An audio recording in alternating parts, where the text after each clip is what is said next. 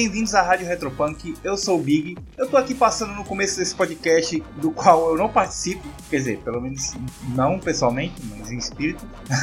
para dar alguns recadinhos para vocês. Uh, explicar primeiro o que é esse podcast. Esse podcast, é, se você está ouvindo isso na terça, esse podcast foi gravado ontem. Na, é o áudio da live do dia 3, 3 de maio, que é o dia do aniversário da Retropunk. A gente fez uma live comemorativa dos 11 anos da Retropunk, então esse podcast aqui é o áudio extraído da live 100%, né, na íntegra. Por conta disso, o segundo recado é a qualidade da gravação não é o padrão que vocês estão acostumados aqui na Rádio Retropunk, né? Porque além de ser ter sido gravado numa trilha de áudio só, então é mais difícil de tirar ruído de fundo, é, pigarro, a galera tossindo, os uh, e tal. Tem duas horas de conteúdo, então eu, eu levaria duas semanas para deixar daquele jeito. Então vocês vão me perdoar aí pela porque a gente quer lançar isso o mais rápido possível para deixar registrado. Inclusive no começo tem até alguns problemas no áudio lá que o Daniel tava se acertando, mas é bem no começo mesmo, tá, galera? Depois o Daniel consegue se acertar, vai ficar tudo ok, mas é bom que fique o registro aí de como é a vida da galera que faz live, né? Faz stream. Essa live tá muito bacana, foi muito legal. Eu tava lá fazendo pergunta, muita gente fez pergunta. Se você participa ou participou de algum financiamento ou pré-venda da Retropunk, ouve isso, esse podcast é, ficou com quase duas horas, mas está muito informativo, tem muita coisa, muita informação sobre a, o que a gente lançou esse último ano, 2020 para cá, uh, como foi, é, como está sendo, o que é que vai sair, o que é que já está perto de chegar e coisas também para o futuro imediato e não tão imediato assim. É bem bacana, tá? Consequentemente, falando de pré-venda do Tiny Dungeon, que começou semana passada, tá rolando. Se você ainda não comprou, aproveita, você comprando, logo em seguida você consegue receber o PDF e já sair jogando, beleza? Então é isso, galera. Fique aí com Daniel, Marina Bichara e Guilherme Moraes. Estamos ao vivo? É para estarmos. Estamos ao vivo. Vou dar um tempinho aqui para a galera ver se o áudio tá bom, se tá dando retorno.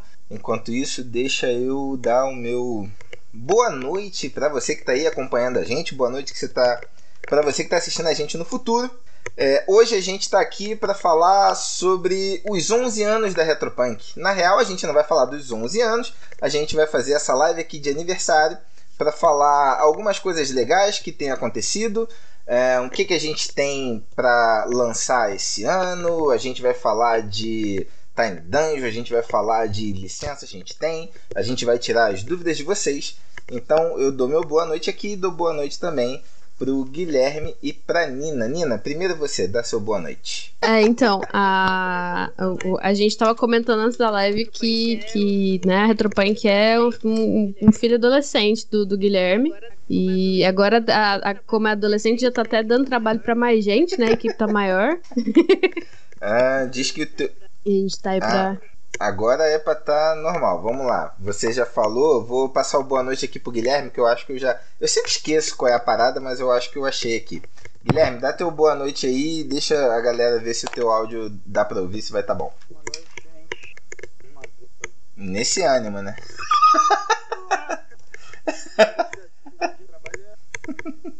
Ó. São mais um ano de foi de bastante trabalho que a gente teve nesse 2020 para 21 aí. Oxe, como assim o áudio do Guilherme tá muito Fala mais, Guilherme. Daniel, você tá mutado. Jesus, eu nunca me acerto. Daniel, é... você tá fazendo tudo errado nessa live. Daniel, pelo amor de Deus, Daniel. Ah, gente. É, eu vou eu vou me mutar para eu ouvir, porque, né? É, fazia muito tempo que eu não fazia live, gente. Eu me perdi aqui já nas minhas configurações do OBS. Então, Guilherme, fala um pouco aí desse último ano da editora. É... Você já sabe o que é para falar? Mentira, porque, né? Mesmo que soubesse, você não ia seguir. Mas dá o teu alô aí enquanto eu me viro aqui. Que tá pegando fogo, bicho. É, é ao vivo. Cara, depois que a gente manda um, um sujeito deles passar no RH, ficam reclamando. Eu sou o RH. É, justamente. Manda o RH passar no RH. É, manda o RH passar no RH. Oxe. Ah, então, cara, eu acho que a gente ano passado a gente falou bastante dos 10 anos, né? Que foram 10 anos de aprendizado, onde a gente acertou bastante coisa, errou mais um tanto. E com o ano de 2020, com a pandemia, a gente teve que nos reinventar de certa maneira. É, olhar mais internamente para nós, é, para que a empresa continuasse funcionando, né? Então, entre março e, e, e, junho, mais ou menos, foram anos de, de colocar, foi um período de colocar a casa em casa. Foi assim como para todas as empresas no Brasil, todas as famílias, foram, foram períodos de incerteza. Mas é, o que a gente vem fazendo ao longo de, dos últimos anos, é, em termos de estruturar a editora, é, organizar os processos, é, contratar pessoas para gerenciar as, essas etapas dos processos que os processos que dá, daria, nos dá mais controle é, e um, sobre de, sobre as informações, sobre os, o andamento, tudo. Isso nos fortaleceu e nos é, auxiliou a passar é, por esse período complicado e nos deu fôlego para voltar no segundo semestre fazendo lançamentos bem consistentes, bem, bem planejados, né? E assim, ano passado a gente fez uma licenciou muita coisa porque a gente acredita que a gente sobreviveu 10 anos no mercado, a gente vai sobreviver pelo menos mais 10, 20 anos. Então, a gente já tem o 2021 planejado, já começamos a planejar é, parte de 2022 e a gente já está indo em busca de 2023, né? E assim vai, porque a gente não é mais uma editora que fala hoje vou licenciar isso e vou publicar isso. Não, a gente trabalha com uma linha de produção já pensando lá o que vai ser lá daqui seis, seis meses, um ano para frente. E assim, é, hoje, como eu falei, hoje a gente tem várias pessoas trabalhando com a gente, né? Desde pessoas é, diretas, como o Fernando, que não pode estar conosco hoje, a Nina, é, a gente vai aumentando a família, né? Tem agora tem a Rei, tem o entrou o Igor, mas aí o Igor teve que sair para para saiu por mau comportamento. Não, tô é... brincando, ele foi, ele arrumou buscou ele teve uma oportunidade melhor, né? Agora entrou o Rafael Bolsa, Bolsas, Bolsas, e sem dizer assim, aí agora tem a Rei também, sem dizer que tem toda a galera dos autores do Punkverso, que são mais de 20 pessoas que nos auxiliam no, na, no desenvolvimento do material que vem para o Punkverso, fora tradutores e revisores é, terceirizados. Então, a Retropunk não é mais uma pessoa como era lá em 2010, quando, quando a gente criou ela. Hoje a gente é uma, uma corporação com mais de 40, 50 pessoas que orbitam em torno do, do, do da companhia, né, da Retropunk. Cara, isso é legal. Você vê que em 10, 11 anos a gente conseguiu juntar tanta gente bacana que se envolve no nosso trabalho, nos ajuda a passo a passo a dominar o mundo. Quanta gente te aturando, né, Guilherme? Puta merda, isso daí eu tô sofrendo há uns anos já. Mas é, eu acho que esse último ano foi um ano desafiador pra cacete, né? Não só pra Pô. gente, pra todo mundo. Tá sendo ainda, né? Mas acho que a gente tá conseguindo contornar bem e arrumar boas soluções. Assim, contudo, a gente, mesmo num período bem crítico conseguiu dar um gás bem forte nas, nas produções e a gente. É, uma das coisas que a gente se comprometeu conosco mesmo desde o ano passado foi de adiantar mais ainda a produção dos jogos, que a nossa ideia é ter o menor prazo de entrega entre o, o, o fim do lançamento de um projeto, seja ele pré-venda ou financiamento, e a entrega de todas as editoras é, que trabalham hoje no Brasil. Então isso é um, uma coisa que a gente se esforça. Hoje a gente vai falar de alguns processos de produção de livros, de livros que a gente ainda está trabalhando, é, para passar um pouco dessa visão para vocês também. E, ô Nina, você quer falar alguma coisa fechando esse bloco aqui inicial de é, um ano, de um ano para cá, ou a sua chegada na editora, ou alguma coisa assim, e aí a gente vai falar do que a gente tem de especial aqui de aniversário e depois já começar a falar dos lançamentos? Pode ser.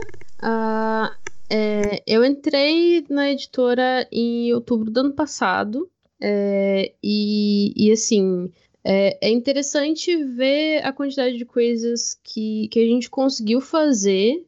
É, e, obviamente, assim, é, igual até já, já conversei isso com o Guilherme, já conversei com algumas pessoas. É legal que, que pessoas como eu, a Rai, a gente tenha esse, esse contato com, com a editora, porque a gente pode fazer as coisas, né? Assim, eu lidava muito com o mercado independente de RPGs, e poder estar tá dentro da editora é poder fazer as coisas acontecerem. Então, poxa, a gente conseguiu fazer um programa de, de parceiros. A gente tem um, uma quantidade de blogs super bacana que, é, que, que tá fazendo né, conteúdo para Retropunk, que tem acesso aos jogos, caso eles queiram falar dos jogos. É, então, todas essas coisas, ter essa, essa tranquilidade, esse leque de possibilidades é uma coisa muito bacana.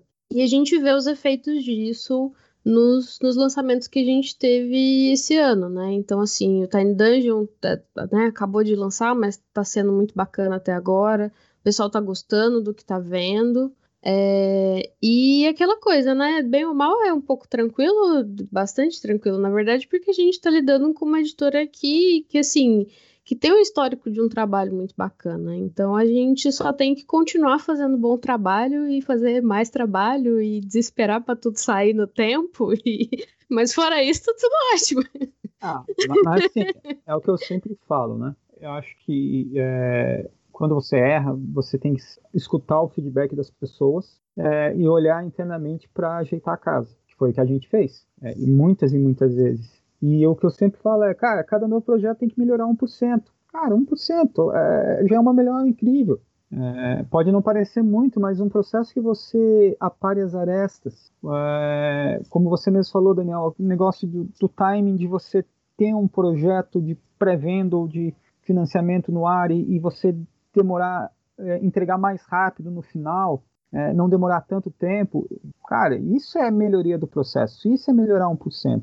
E melhorando 1%, você agrada mais os seus clientes, né?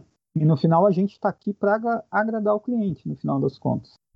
Então, eu desmutei aqui. Eu esqueci de avisar no começo que a gente vai disponibilizar o áudio de, dessa live amanhã também no nosso podcast, tá, galera? Então, caso alguém não conheça ainda também, a gente tem nosso podcast, sai toda terça-feira.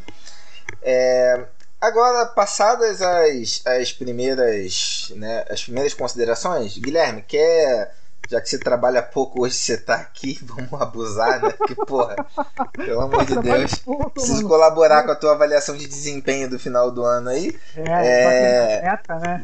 Exato. Você quer falar o que, que a gente vai ter, a, a, nosso principal presente para o nosso público no, nesse mês de aniversário, e aí depois a, a, a Mina Lembrei do. Tô com Drácula. É, tô com, eu tô com o Drácula de Bram Stoker na cabeça. é, depois a Nina fala das, das outras coisas que a gente tem também. Ah, então. É, esse mês é, a gente tá. É, a gente agilizou para entregar três projetos praticamente simultaneamente esse mês. Um deles é dois Não, não, não, não é isso ainda ah. não. Né? É ah, antes, não. antes, antes. Qual é o presente? Presente. Presente é que a galera vai. Aê, aê. O patrão ah, ficou tá. maluco. Ah, entendi.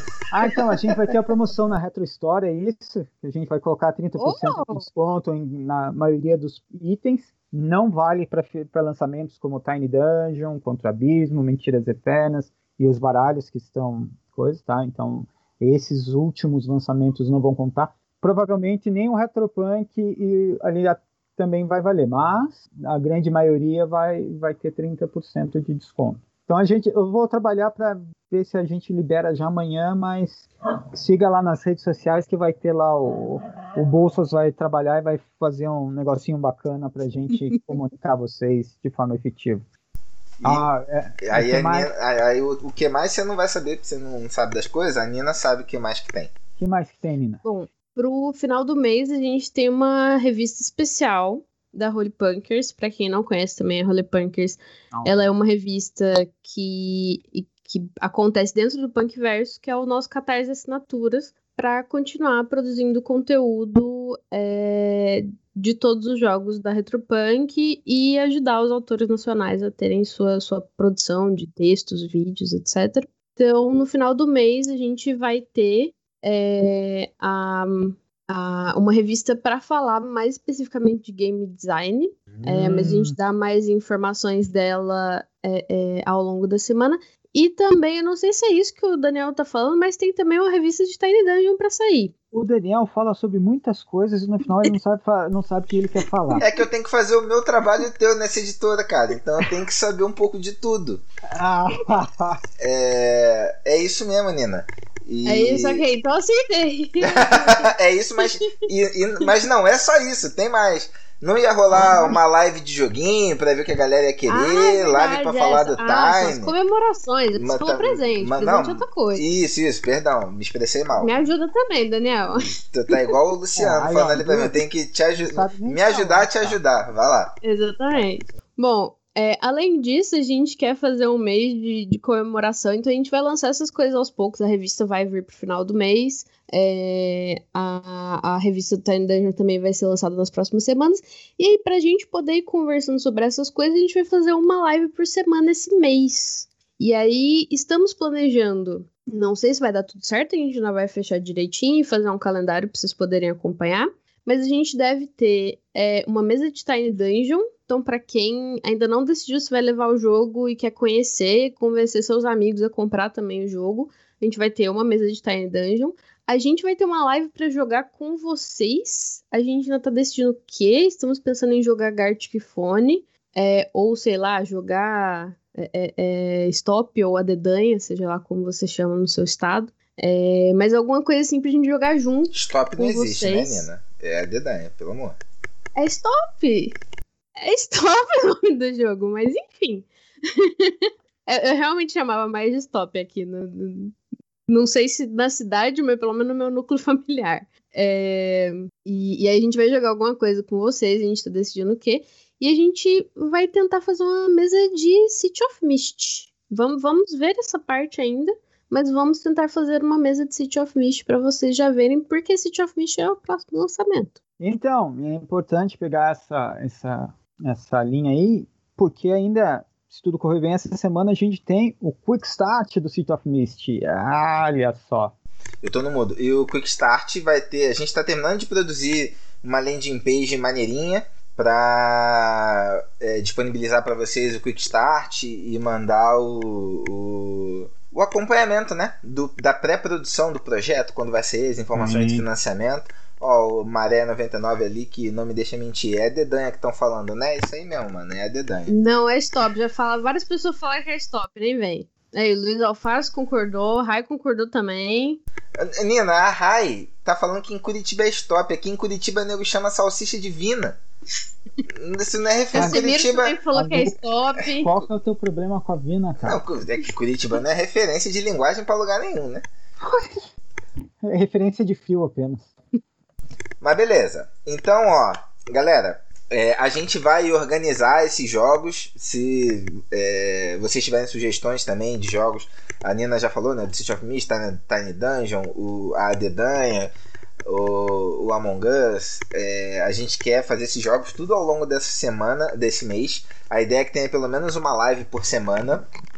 É, e passado isso, acho que vale só dar uma trocar uma ideia, Guilherme e Nina, sobre os nossos últimos lançamentos, né, que foram respectivamente o The Dark Eye, que foi o jogo que a gente, né, voltou a fazer a roda girar na, em relação aos lançamentos, o primeiro jogo que a gente lançou logo após é, a, após a pandemia. Após o início da pandemia, só se for, né?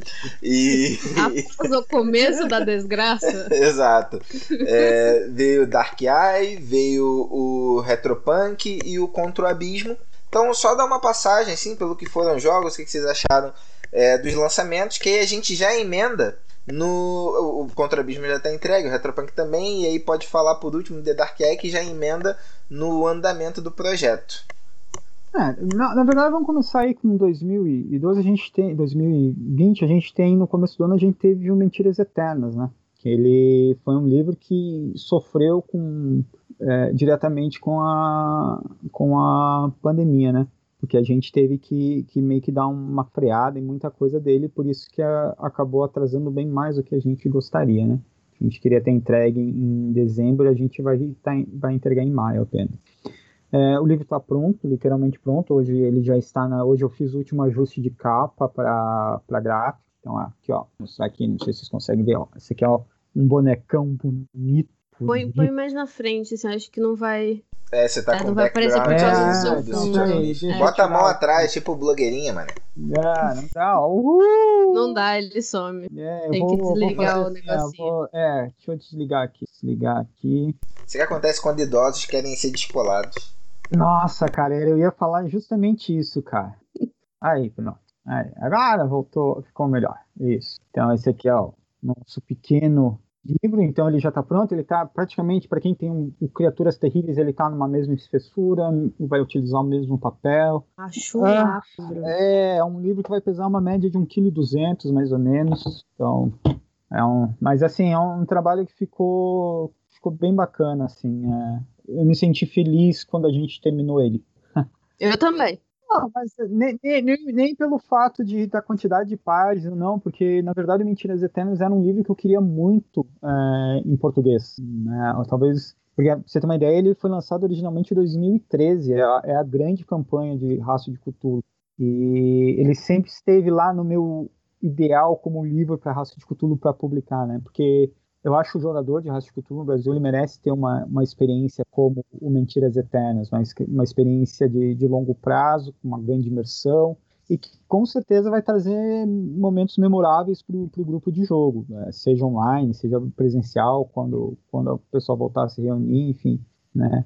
É, é assim, é, é que eu, sou, eu gosto muito de Raço de Cthulhu, então tudo que eu falo é, é meio suspeito, né? Porque sempre, sempre tem um livro legal para traduzir, como o Cthulhu Apocalipse ou mesmo o, Cidade Cthulhu, né? o Cthulhu City. né? Então, Deixa tem eu só, deixa eu só fazer um, interromper para duas coisas para você já responder. O Vendo Maré 99 tá perguntando se ele vem com os props. E o Luciano falou que vai ter leitura coletiva do, do rastro lá no canal dele. Então só a galera fica ligada. Mas segue aí.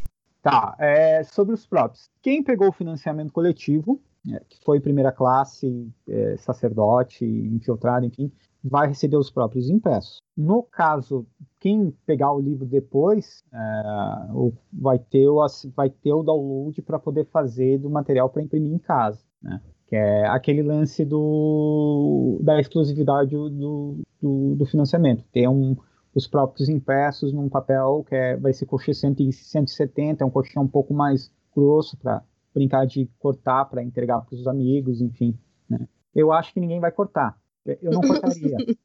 É, mas, então a gente vai ter, para quem não quiser cortar os próprios, vai ter lá a versão é, para download gratuito na- no, no site da Retropunk. Ah, mas é, por um lado também seria legal, tipo, você cortar todos bonitinhos, colocar numa pastinha pra abrir em cada. Isso é legal. Ah, eu, assim, a gente fez um envelope de papel, né, para que o pessoal vai receber para poder guardar no, na estante, junto com o livro, no ladinho, bonitinho. É, só que depois que cortar não vai ficar certinho, né? Então, É. não- aí também a gente não tem o que fazer ali, né? Mas, enfim, eu, eu particularmente eu não cortaria, eu imprimiria e É, é, Vendo Maré falou aqui que vai tirar xerox pra cortar depois do, do xerox e é. não cortar o coisa. Então, assim, o que, que é o próprio? São, vão ser 22 personagens prontos, né? É, 10 do livro, que vem já no livro, e 12 que são, foram criados por, pelos financiadores.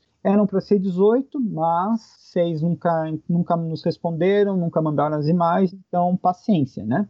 É, e os próprios, os handouts que vêm são praticamente todas as, quase todas as imagens é, é, funcionais que estão no livro, né? E mais algumas que a gente colocou para caráter ilustrativo. Então são, ao todo, serão 44 páginas de props, entre fichas de personagens e é, handouts, né? Beleza. Aí do Mentiras, que é que você já quebrou a ordem da coisa. Então sigam um racional. Não sei se você vai já falar do, do, do processo produtivo do Mentiras, se aí você vai poder Dark Eye, o que, que, que você pensou aí? Não, então, o Dark Eye ele vem, ele vem na sequência do Mentiras, né?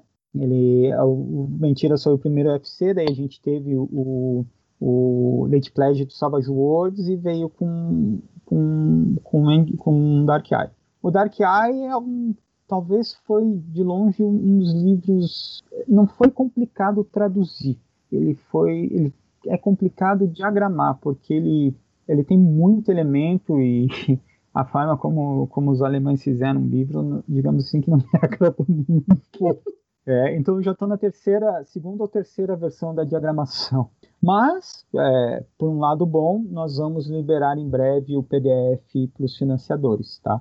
É, e aí a gente espera que em maio, junho, a gente já entre na cadeia produtiva dele, se tudo correr bem. Então é um livro que também vai atrasar uma média de 3 a 4 meses, infelizmente. Mas é, a gente está caminhando aí para colocar tudo em dia. Isso Forma você está falando o físico, né? Porque o PDF a gente já vai entregar. É, então, o livro, o livro de regras a gente pretende entregar ainda esse mês, tá?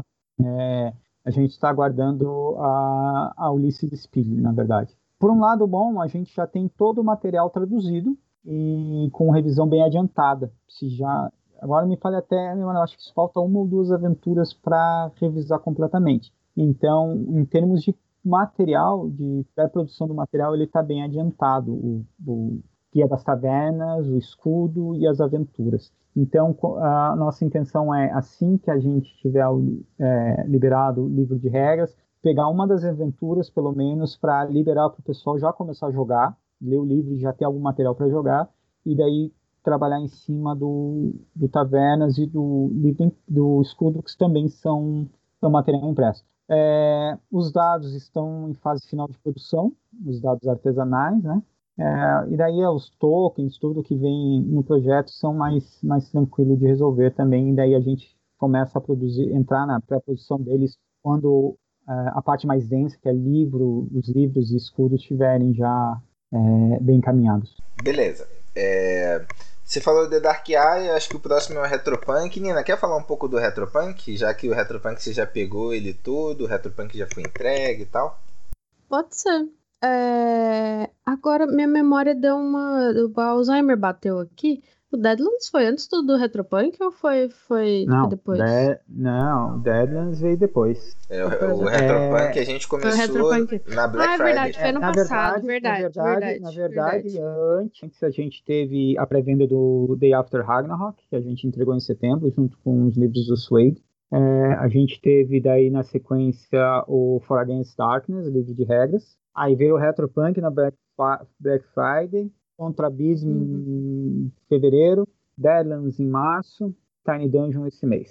Nossa, mas eu tinha até esquecido, tinha esse tanto de livro que o The After Ragnarok e o, e o, o For Against Darkness, cara. Eu, eu pulei eles é, totalmente é, eu, quando eu, eu tava escrevendo a pauta. É que assim, é, a, a, minha meta é lançar um livro de RPG por mês. É, é, como eu falei, eu quero dominar o mundo. tá no ramo errado então, mano. chegará o dia que, os, que as pessoas, os jogadores terão uma estante apenas de jogos da Retropunk e falarão, não sei onde colocar mais livros da Retropunk. Isso aí tem um potencial de realmente acontecer, eu não duvido que tem gente. A minha estante já tá começando a ficar cheia. É, já tá cheia. É, hora que chegar o, o terceiro do, do, do o, o, Mentiras Eternas já vai criar um, um problema ali na minha estante. Ah. É, porque o livro é muito grande. Mas se você quiser voltar então e falar um pouco. É verdade, Nina, que o, o, o For Against Darkness foi assim que você chegou também na Spill. Foi. Que a gente lançou foi, pra venda.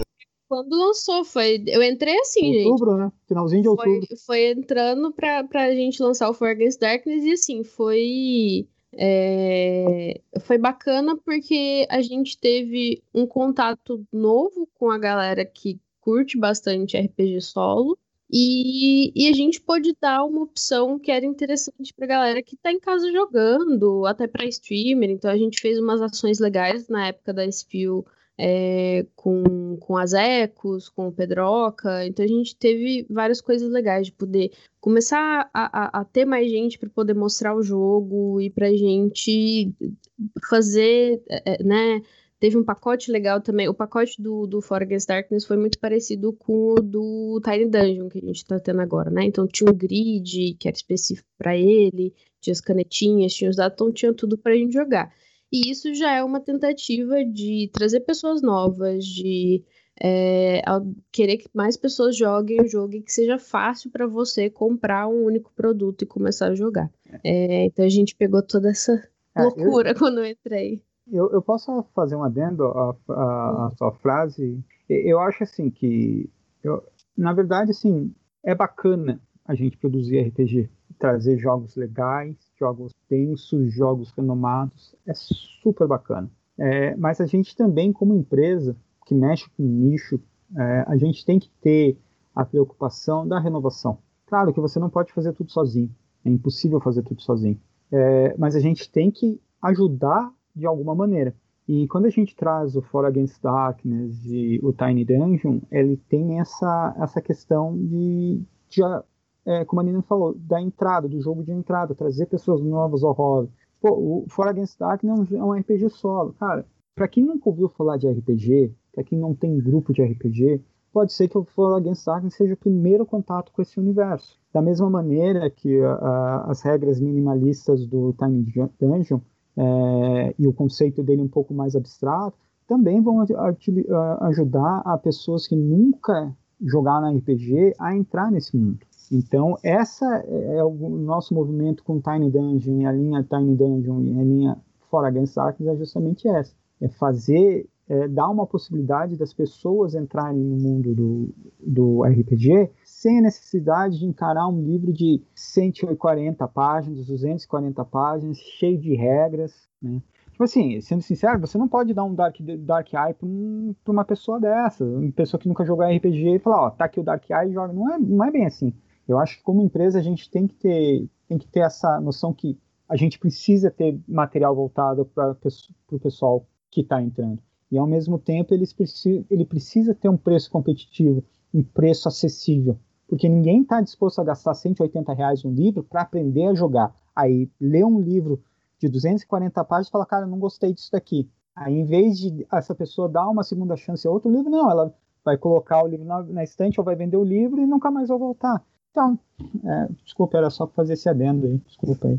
Não, não, é, é, é, é isso mesmo. É, e, e faz muita diferença, né? A pessoa começar lendo um livro do que lendo três livros para poder começar a jogar. Então, pelo menos você tem a oportunidade de, de, testar se esse é o seu negócio mesmo, se é isso que você quer brincar. É divertido, é legal, aconselho. Mas é, é legal ter esses produtos que a, pessoa, que a galera pode testar e, e, a gente é velho também, então a gente não tem tempo. Então também é um ótimo jogo pra gente que é velho e não tem tempo. Mas a gente fala mais disso depois. É, e, e, depois nós lançamos o, o Retropunk, que eu gosto muito da justificativa do, do, do, Guilherme, que a gente lançou porque o nome dele é Retropunk, então só a gente podia lançar esse jogo. Mas, é, né, esse. Ele é um jogo que, que acho que surpreendeu muita gente. E ele tem essa essa energia crua de revolta que ah, nós temos e muitos nossos clientes também têm, então, é, e fala dessa coisa de, de cyberpunk, megacorporações e, e, e lutar para sobreviver. Então, acho que isso, isso tocou muita gente e a gente também pôde lançar um jogo que não era conhecido, que, que era indie, que era diferente, que era um sistema próprio, mas que a gente pôde a, a, alcançar bastante gente com ele, né? Então, assim, foram, foram lançamentos legais e, e que deram resultados. É, só, só, fazendo mais um adendo aí sobre Retropunk, e, é, e assim, é importante que nesses 10 anos da Retropunk, o RPG Retropunk foi como se fosse uma retomada às raízes da, da, própria editora, quando ela começou, se propôs a lançar jogos indies, né, jogos independentes. É, e assim, é uma coisa, de certa maneira, eu sentia muito falta do jogo alternativo como, como o portfólio da editora. E, e hoje a gente tem uma, uma visão para isso, querer trazer outros títulos é, mais alternativos. Né? Pronto, já fiz a minha dentro. E e depois nós tivemos o, o Deadlands, que foi um financiamento coletivo, é, que também superou muito as nossas, as nossas expectativas. A gente tem sempre boas, boas expectativas. A gente até, contando um pouquinho dos bastidores, a gente sempre tem três expectativas, que são respectivamente o Fernando, o Guilherme e o Daniel.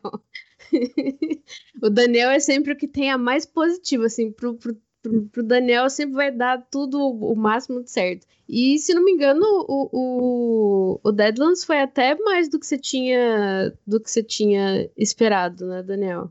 É, foi, e, foi sim. É, e a gente sabe. Que, que ó, embora, embora eu seja otimista, assim, e, né? Queira ver sempre o, o, ponto. Eu sou um otimista que eu também tenho. Eu mantenho um limite ali. Meu otimismo ele tem um pouco de pé no chão. É, mas ele a, a, gente conseguiu superar e foi muito legal ver de novo a, a comunidade de, de Sava, que é, e a gente voltou a ver a força que a comunidade ainda tem, que, que a galera ainda é muito apaixonada pelo cenário. E acho que até algumas pessoas passaram a conhecer Savage e conhecer né, o, o Suede, a nova versão do Suede. Se não me engano, tá até quase esgotando o Suede, né? Não tem, não tem um negócio assim? É, tá chegando no fim da primeira da, da, da, dos cópias impressas da primeira tiragem. Daqui a pouco vou ter que vender Isso meu corpo foi... de novo para pagar uma nova tiragem.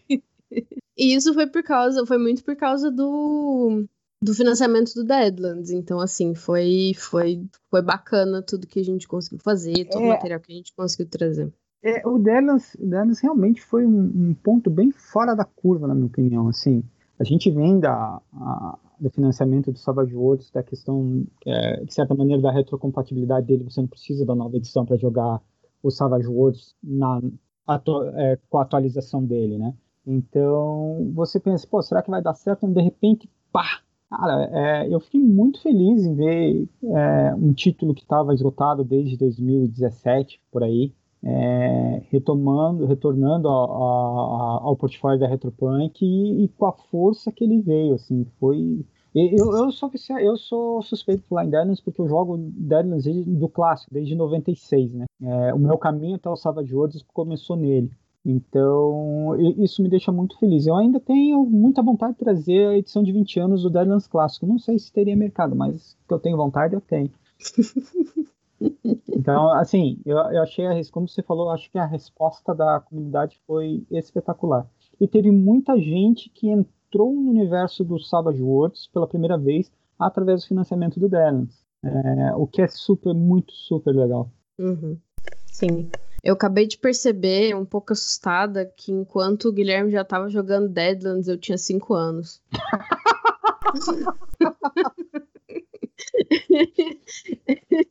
eu tava ah, nem na escolinha ainda.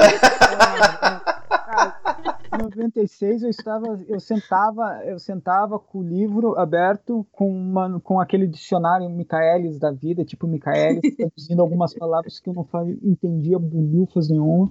Quantos ah, você tinha, Guilherme? Ah, eu tinha. Ah, eu tinha uns 18. ah, eu tava com 19 já. Não, é, não. É 19, cara. 19. Ah, eu comecei a jogar RPG em 92, né, cara? Então. Assim, comecei. Meu primeiro contato com RPG foi em 92, mas começar a jogar mesmo RPG foi em 93, 94. E com, com três caboclos que estão comigo praticamente. Dois estão comigo desde, desde o começo. Então são quase 30 anos de RPG na, nas costas. Caraca, assim, é muito tempo. É, não aprendeu até hoje, tá foda esses 30 anos aí, tá precisando. cara, pra aquele livro de regras, cara. Vai na, você abre, rola o dadinho aí, tá tudo certo aí, ó. Não, não ouçam Guilherme. Leiam o livro de regras, sim. Ai, é... Fala aí, Nino. Depois tem, tem mais alguma coisa faltando? Depois do Deadlands. Aí não. tem o Tiny Dungeon, né, cara? É, o Deadlands é, a gente chega agora no Tiny Dungeon. Você quer. Bora? Falar um pouco já do, do Tiny. Que a gente tem duas coisas aqui. A gente, ah, tiveram os baralhos, né? A gente fez ah, o é financiamento é recorrente dos baralhos que a gente abriu ah. lá em dezembro, se eu não me engano. Mas novembro, a ideia do novembro, novembro, né? A ideia do, do, desse recorrente era isso mesmo, era deixar ele aberto para a galera ir participando conforme pudesse. E assim que ele batesse, a gente já mandava para produção, foi o que aconteceu. É, é. Teve o, o concurso das cartas e tal. E aí agora, acho que a gente pode tanto Quer contextualizar só rapidinho antes da gente entrar para falar do Deadline, do, do Tiny e de responder algumas dúvidas? Já que a gente falou do Mentiras, Dark se bem que Mentiras você já atualizou, né? Da entrega do Dark Eye também. Deadlands está em produção, né? É, que é só atualizar a produção do Deadlands e do baralho, que a gente já mata esse bloco do que está em andamento de coisas já lançadas e aí a gente parte para falar do Tiny Dungeon e responder algumas das perguntas que eu separei aqui e a gente segue depois.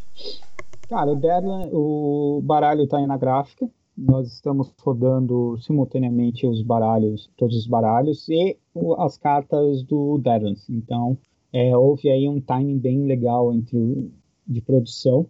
É, aí, assim, qual que é o objetivo aqui? É, a gente vai primeiro, a gente vai entregar então esse mês três projetos, que é o Mentiras Eternas, Baralhos e Tiny Dungeon, como a gente falou. Aí a gente volta a focar na pré-produção, produção do, do Dark Eye, e, enquanto, e ao mesmo tempo a gente cai de cabeça na, pré, na produção do material do, do. O livro está pronto, faltam alguns ajustes apenas, nada muito grande, as cartas já estão bem adiantadas. É, então, aí agora é mexer com caixa, ajeitar os tokens, é, começar a mexer com os arquétipos é, que já estão traduzindo, fazer os tokens digitais, tudo isso, né?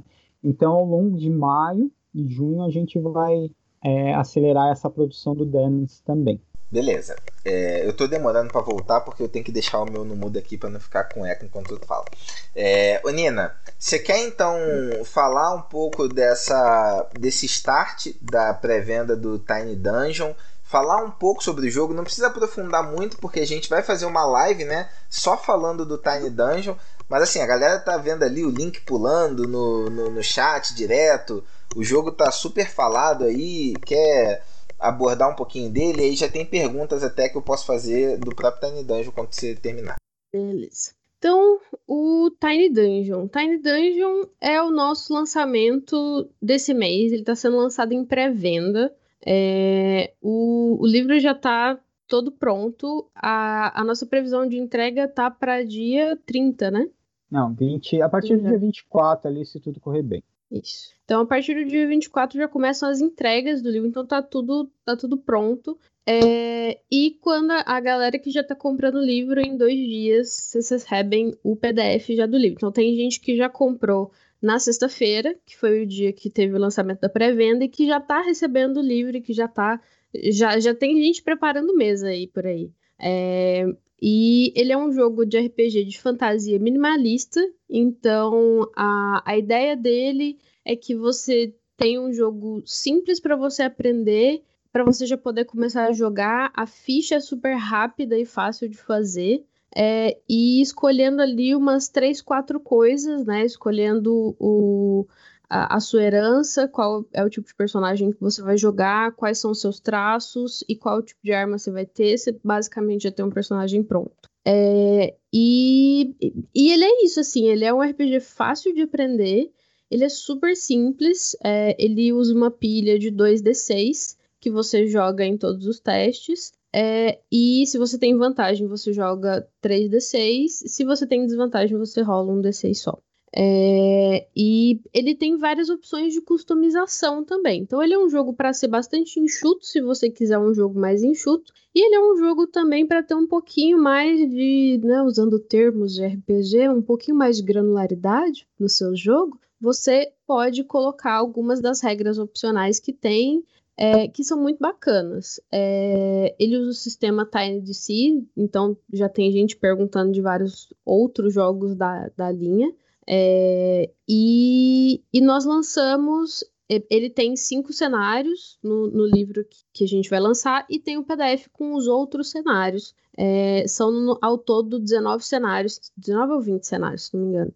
É, e deixa eu ver aqui mais. Ah, e uma coisa. Hum, é, então. Deixa eu ver onde eu parei. Ah, é, algumas das coisas de, de diferente que a gente trouxe também. O é, o Tiny Dungeon tinha uma, um, um, um, PDF de duas páginas de, de resumo de regras. E assim como a gente fez no For Against Darkness de colocar o resumo de regras, nós também fizemos isso no Retropunk. Nós fizemos isso também pro, pro Tiny Dungeon. Então, para facilitar mais a vida, ainda tem um resumo de regras bem bacana do livro já nas orelhas do, do, do seu livro, para você já se esquecer alguma coisa, você ainda tem como lembrar ali fácil. É... Ele tem vários personagens muito bacanas. Eu gosto muito dos urso polar. Eu já vejo um urso polar, eu já.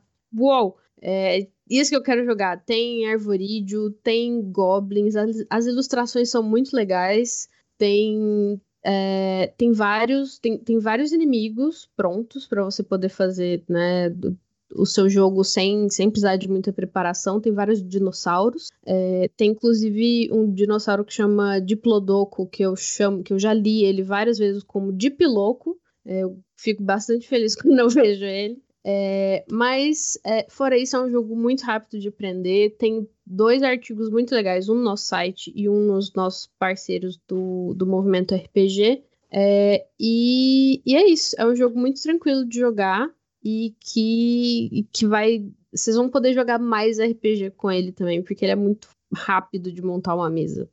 É, ele me lembra, o sistema de combate dele me lembra do 316, que ele usa zona, ele usa zona de combate. É, o 316. É Cara, esse daqui, ó. esse daqui é o 316, ó. Hum. É que ele pode usar as zonas, né? É opcional. Uhum. É, aqui, ó. Esse aqui é um clássico lançado. Quando que a gente lançou? Isso aqui a gente lançou em. Eu não lembro, mas quem quiser saber tem um podcast sobre ele, que é o cara, a gente lançou, levou. A gente lançou em março de 2011, cara. Ô Big, tá é. com o link do que fim levou aí. Acho que foi o primeiro que fim levou, é. levou que a gente falou ele... do 316. É porque assim, quando eu, quando eu tava editando, ele, ele me lembrou muito, essa aqui, ó, porque chamou direta, que é esquecendo, bem também a questão da zona de claro, você pode usar grid com miniatura, etc e tal, mas ele também trabalha com a zona de, tipo, de corpo a corpo, média, né, é, curta, média e longa distância. Eu achei uhum. bem, bem legal. Uhum. É, vou, então vou fazer umas perguntas aqui que já vieram no chat. Depois tem mais perguntas que vieram nas postagens que a gente fez no Facebook, no Twitter, no, no Instagram ao longo do dia. Mas aproveitando o Tiny Dungeon, tá? É, o Caioa perguntou se a gente vai trazer o Tiny Frontiers. E o Nicolas Minora e quem mais? Teve mais alguém aqui que perguntou? O Thiago Escobar. Se a gente tem planos de trazer o Tiny Suppers. Caras, essa acho que eu mesmo posso responder. Acho que muito da linha, é, quem vai nos dizer é o público. Tipo, se o livro tiver uma aceitação bacana, se a galera curtir, se a galera estiver jogando, tiver uma boa saída, pô, vale a pena investir e trazer é, mais jogos. Que foi até o que aconteceu. Vou fazer um parênteses aqui que a gente esqueceu de um livro que foi o Contra o Abismo. a gente esqueceu de falar do lançamento do Contra Abismo. Então, a gente lançou o For Against Darkness lá em outubro. Cara, foi super legal. Pegamos um público novo, galera super curtiu, embarcou no lançamento. E a gente já na sequência trouxe o Contra Abismo, que é um suplemento do For Against Darkness. É, o Tiny Dungeon e todos os Tiny, eu acho que entram é, nesse mesmo raciocínio. Então, putz, o livro tá tendo uma venda muito boa, tá? Putz, os, os dois primeiros dias de venda do 3, né? Do Tiny Dungeon foram muito legais. É, a gente ficou bem animado. Então, é sempre quem dá esse direcional pra gente são vocês. Porque não adianta a gente putz, super gostar de um livro tal, trazer. Se, se o público não compra a ideia do livro, não gosta, não vai atrás, aí aquele projeto meio que morre. Então, assim, aparentemente, é, me parece que o, o Dungeon é um livro que vai dar samba, vai ter uma continuidade. Mas a gente precisa esperar, analisar com um pouquinho mais de cuidado o lançamento e tal, ver o nosso portfólio todo para ver sobre os próximos livros. O Guilherme tá ali se contorcendo, deve estar tá querendo falar alguma besteira. Cara, não, primeiro eu não falo besteira, tá? Na verdade, assim, se for dependendo da editora, a gente traz toda a linha desse Tiny Six, tá? É, porque essa é a marca da Retropunk. Pegar e publicar material de linha, suplemento, dando suporte como uma linha merece ter. Só que assim, é... vamos pegar, por exemplo, Tiny Frontier. Tiny Frontier é um jogo de Velho Oeste. Até que ponto esse jogo tem, vai, ter, vai causar interesse? A gente está tendo um, um, retorno bacana do Tiny Six, do, do Tiny Dungeons, tá, mas é, vamos lembrar que ele é um jogo de fantasia clássica, medieval clássico, enfim, né, padrão. E esse é o, o grande interesse do, do, mercado, não só no Brasil, mas no mundo inteiro, mas é livro de fantasia. Livro de fantasia vende mais do que qualquer uhum. outro gênero. Então, assim, é, falar que, ah, vamos trazer mês que vem, isso não vai acontecer. A gente tem ainda vários materiais de Tiny, Tiny Dungeon para a gente publicar. É, se esses materiais continuarem, como o Daniel falando, ó, tem uma resposta legal, é, aí a gente pode até estudar trazer um Tiny Frontiers, um Tiny Gods ou qualquer outra coisa. É, mas por enquanto a gente vai focar na linha Tiny Dungeon, que é a nossa nosso primeiro é, objetivo com a linha. Beleza, vou puxar mais outra aqui. É, ao Vendo Maré falou: Essa trilha sonora do Mentiras Eternas me lembrou o Abismo Infinito que veio com CD. Deve ter dado muito trabalho. Inclusive, eu tenho esse Abismo Infinito aí com CD. É, eu também tenho. Cara, méritos do John Bogé, que estava aí na live. É, ele entregou, ele é o cara que escreve, ele lava, passa, cozinha, entrega tudo arrumadinho, dobradinho, engomado e pá. É, o único trabalho que eu tive foi mandar produzir. É... Teu único trabalho foi não estragar, né? Cara, mas desde quando eu estrago alguma coisa, cara? Eu tenho até... um padrão de qualidade elevadíssimo. É, até que você trabalha bem mesmo, isso é verdade. é, então, na verdade, assim, é, se eu não me engano, era um site todas músicas gratuitas, né? É, então isso foi, foi, bem interessante. Aqu aquela música que é só uma chiadeira estática é muito louca. Que você tá tomado, tá loucão de cerveja, cara, aquilo é, é, é doido, cara. é, sobre agora o For Against Darkness. O Lucas Scaldi perguntou: opa, planejam trazer mais suplementos do Fora D? E aí já vou emendar com a do J. Casimiro também. Fora D, novas expansões e Dungeon Cards para esse ano rola? Eu vou começar a resposta aqui de novo. Para esse ano, acho improvável, tá, J. Casimiro? A gente já trouxe o For Against Darkness no final do ano passado. A gente já trouxe o Contra o Abismo agora. É, tem bastante. É, tem que dar um tempo para esses livros rodarem também. Mas ainda mais se for pegar o que a gente já tem de coisas para produzir, que a gente vai falar já já, acho improvável. É, Nina e Guilherme querem é, acrescentar alguma coisa? Pode falar, Nina, depois eu falo, porque eu vou estragar tudo. É, é, a gente fica nessa coisa de, de depender da galera, né? Assim, eu até acho que já sei o que, que o Guilherme vai falar. É, mas é, acho que tudo depende da gente realmente ver possibilidade desses jogos serem jogados. Isso é uma coisa difícil que, obviamente, é, depende da gente, mas depende muito mais do, da empolgação do público, né? Ah, então, sobre o 4AD, né, do Fora Gestact, é, existe apenas, é, quando a gente lançou fora o livro de regras, claro, foi teve um retorno surpreendente. É, a gente não esperava tanto isso, né? Na verdade, a gente meio que foi pego de surpresa até. É, e a gente agilizou o lançamento do Contra o Abismo justamente porque ele é um complemento para dar uma vida mais longa ao livro de regras. Enquanto o livro de regras é de primeiro ao quinto nível, o, o Contra o Abismo é do, do, quinto ao nono, do primeiro ao quarto nível, o outro é do quinto ao nono. É, só que o que, que, tem do resto da linha do For Against Darkness? Cara, tem ali o, o, tem uma outra aventura e você tem ali tem o livro For Against Netherland, Netherworld, que daí é tipo assim, um, meio que um pós-morte, enfim. Talvez esse seja o livro, o único livro para a gente trazer, assim, que tem um, um, impacto maior na linha do, do For Against Dark. Não desmerecendo a aventura ou qualquer outro material, tá? É, então, por enquanto, é, a gente não vai, a gente não vai, não tem planos para trazer novos suplementos, pelo menos não por enquanto. Ah, sobre o, os Tá Daniel, o que, que tá acontecendo aí? Ah, foi mal. É que o Guilherme falou For Against Netherlands. Aí eu fiquei imaginando um jogo de dungeon lá na Holanda, tá ligado? Você passando nos coffee shops, bonecos tudo chapado, tendo que lutar contra as vaquinhas, mulher de tamancão de madeira, passando no campo de tulipa. Deus, o Daniel tá ah, muito enfim, doido. Aí a gente entra na questão dos cards. Olha, a gente tem interesse em trazer os cards porque é um, um lembra lá para quem acompanhou quando eu falei sobre a Nina falou e eu complementei a questão de jogos de entrada que o For Against Darkness e o e o, e o Time Dungeon funcionarem, trabalharem para ser um jogo de entrada para a galera no hobby, as cartas também podem ter esse aspecto. Então é uma coisa que nos interessa, é uma coisa que nos interessa. Só que como é que funciona? A gente tem um contrato com a empresa, com a editora italiana a gente só pode pensar em publicar um material pro, da linha For Against Darkness quando eles publicarem em italiano. Então lá o André André está lançando em inglês e tal, mas enquanto o, o, pessoal italiano não lançar, a gente não tem nem como, como pensar nisso agora. Eu sei que eles vão lançar as cartas, eu sei que eles vão lançar também o For Against the, the Old Ones, né?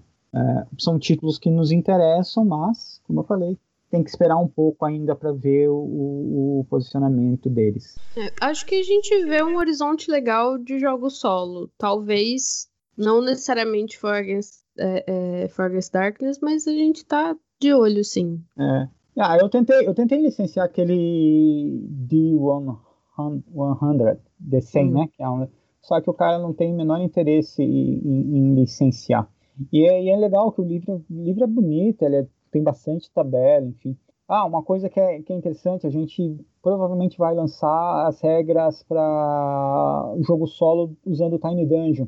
Hum, é, a gente hum. já licenciou isso, é uma coisa que a gente tem que trabalhar, tem que, que traduzir, mas assim, para quem para quem curte um jogo solo, aí a gente vai ter mais essa possibilidade do uso do Tiny Dungeon. Inclusive, a gente tem até uma, uma versão de, de regra solo para jogar usando Savage Worlds, né? Então são duas coisas que a gente vai trabalhar para lançar. É, vamos para outras perguntas aqui. Agora é, tem duas que não são perguntas, na real. O Tobias Cancian fala: podia ter mais coisas de Hora de Aventura. É um livro muito bacaninha. Tobias, tem uma notícia boa e uma ruim para te dar. A boa é que a gente já lançou tudo que tinha do Hora de Aventura. E a ruim uhum. é que a gente já lançou tudo que tinha do Hora de Aventura. Então, é, não tem mais o que lançar. A gente dependeria de sair material novo oficial. E o Hora de Aventura não é um jogo que a gente pode é, produzir material autoral. Então, por isso que não sai nada, não saiu nada novo. Mas tirando que... algumas aventuras, né? É, isso, tirando é. aventuras. É, mas tudo que tem a gente já lançou, inclusive se você que está aí no chat também ou assistindo no futuro não tem ainda, vai lá na RetroStore, aproveita que o mês de aniversário é 30%, compra o teu Hora de Aventura, de Mundo de, de A, a partir de amanhã, exatamente. Teus dadinhos do, da, do, do não da tem Princesa mais. Nenhum? Não, não, acabou, acabou, esgotou. Nem o do Regelado? Não, esgotou. esgotou Caramba, já era. É o que perdeu. todo mundo procura. É o que todo mundo procura. É, só que assim, infelizmente os dados é uma parada que complicada, porque custam muito caro, porque elas vêm da, vêm da, da Europa e tal. Então, assim, é, é, um jogo que é um kit de dados que hoje a gente vai ter que vender por mais de 100 reais. Então, cara, é, eu acho que é, até para mim é abusivo esse preço. É, não é, os dados são é sofrido mesmo de trazer. É. é e, porra, ainda mais agora, com o euro a, a 932 reais. É, vamos lá. Agora, é, o, o Rai, é, eu que fiz um efeito aqui sem querer, que eu tava controlando para não fazer, mas é que eu, eu, gosto de dar esse estilo assim. Quem assistiu nossas lives de Mouse Guard, que era eu, John Bogeia, o Júlio Matos, a Camila Gamino e o Encho, sabe do que eu tô falando. Toda live tinha que ter um reverb, tinha o nosso nosso painel dadaísta. É isso, a gente gosta de criar. É... Próximo lançamento é a palavra de ordem de vocês esse ano, hein? É uma máquina de lançar RPG Geógrafo BR. Obrigado, Geógrafo. Estamos aí tentando, tentando não, estamos conseguindo. É, vocês puderam ver que putz, muita coisa a gente lançou e já e já putz, mal lançamos já, já publicamos, alguma ainda está em produção, mas a gente está tá num esquema maneiro. É, é isso aí, o, o Thiago, é que isso daí é. Quando você faz com amor, é isso, é natural. Enquanto eu tava mexendo aqui querendo resolver, não resolvi. Agora que foi no flow, a parada tá. tá. tá rodando. É, Lucas Scaldi, perguntinha, pessoal. O que acham de um relacionamento sério com a Evil Hat Productions? É, é pra responder? Não, é, eu só perguntei era retórica. Eu vou passar pra próxima. Porra, claro. Você quer falar, Guilherme, ou eu falo? Não, não, pode falar, não, pode falar. Então, é, a gente. A editora tá sempre buscando lançar jogos que, né, que, que são interessantes e que, e que vão trazer coisas legais, mas às vezes, no caso do Devil Hat e de algumas editoras e de alguns jogos que são muito legais, às vezes eles vêm com uma licença meio salgada. E aí a gente tem que pesar as coisas. Se compensa, é, é tudo muito legal, mas tudo tem que ser analisado. É, eu, eu, eu acho o seguinte, é... Rapidinho, antes de tu falar, eu quero que o, o quem falou da Evil Hat, acho que foi o Lucas, né? Que jogo que você queria ver da Evil Hat aí, Lucas? Joga aí no chat. É. Não pode falar, Guilherme, enquanto né, tem delay, tem tudo, pode responder. Assim, é... cara, a gente, quando a gente lançou o, o, o Espírito do Século, poxa, eu, eu vi uma, uma possibilidade legal. É, mas assim, com o Savage Worlds, eu não sei se ter feito Savage Worlds funcionaria na mesma casa, entendeu? É, posso estar falando bobagem, não sei. É, porque assim, a gente tem. A gente sempre se empenha para dar o máximo de atenção possível para um, um título, né? E é, eu não. Cara, como posso explicar? Sei lá, hoje eu não me, os títulos de Fate não, não, me atraem tanto assim, se for os Fate no caso, né? É, e assim, eu tenho o costume de querer publicar só coisas que eu, que eu curta jogar, que eu curta ver mesa. É, e por mais assim que eu acho legal o espírito do século, é, eu, não, eu não consigo ter esse mesmo, esse mesmo, é, essa mesma vibe que os, jogos, os outros jogos da da, da Evil Hat. Ele falou Egon segunda edição. Mas é, o Egon é da Evil Hat, não é de outro cara, não? Mas enfim. Beleza. É, vamos lá, vamos lá, vamos lá. É, agora tem umas perguntas aqui de Savage Words. Um, quando chega o Savage Pathfinder? Ah, não sei, cara. Um dia desse. A gente depende muito da, de algumas coisas da, de, da, da Pinnacle, né? E a Pinnacle só vai liberar os arquivos quando eles estiverem entregando. Então, é, em tese, eles estão atrasados com o projeto já há um, alguns dias. É, quem sabe a gente consiga ter acesso no segundo semestre dos arquivos aí a gente só vai voltar a falar sobre ele realmente mais para frente. Mas assim, adiantando provavelmente pro, no começo do ano que vem. Eu acho que talvez seja o primeiro grande lançamento do ano que vem. A gente não sabe ao certo. A gente ainda está montando o cronograma do ano que vem. Tá. E mais livros para Savage, além dele? Tem algum aí na no gatilho, planejado, na possibilidade? Nina? Um, Deixa, deixa eu ver aqui minha, minha, minha colinha, peraí. Um, de, de, de Savage? É. Acho que é o reino mágico debaixo da cama, Isso. né? Esse é, é, no... esse é o nosso objetivo, né? É, o, pra quem não sabe, o, o Reino Mágico foi o. É, vencedor. Foi o vencedor do concurso que, que a Retropunk fez de cenário de Savage Worlds. E ele vai ser. Ele é um jogo nacional que ganhou o concurso. E nós estamos programados para lançar ele. Ele vai ser o próximo lançamento do Savage.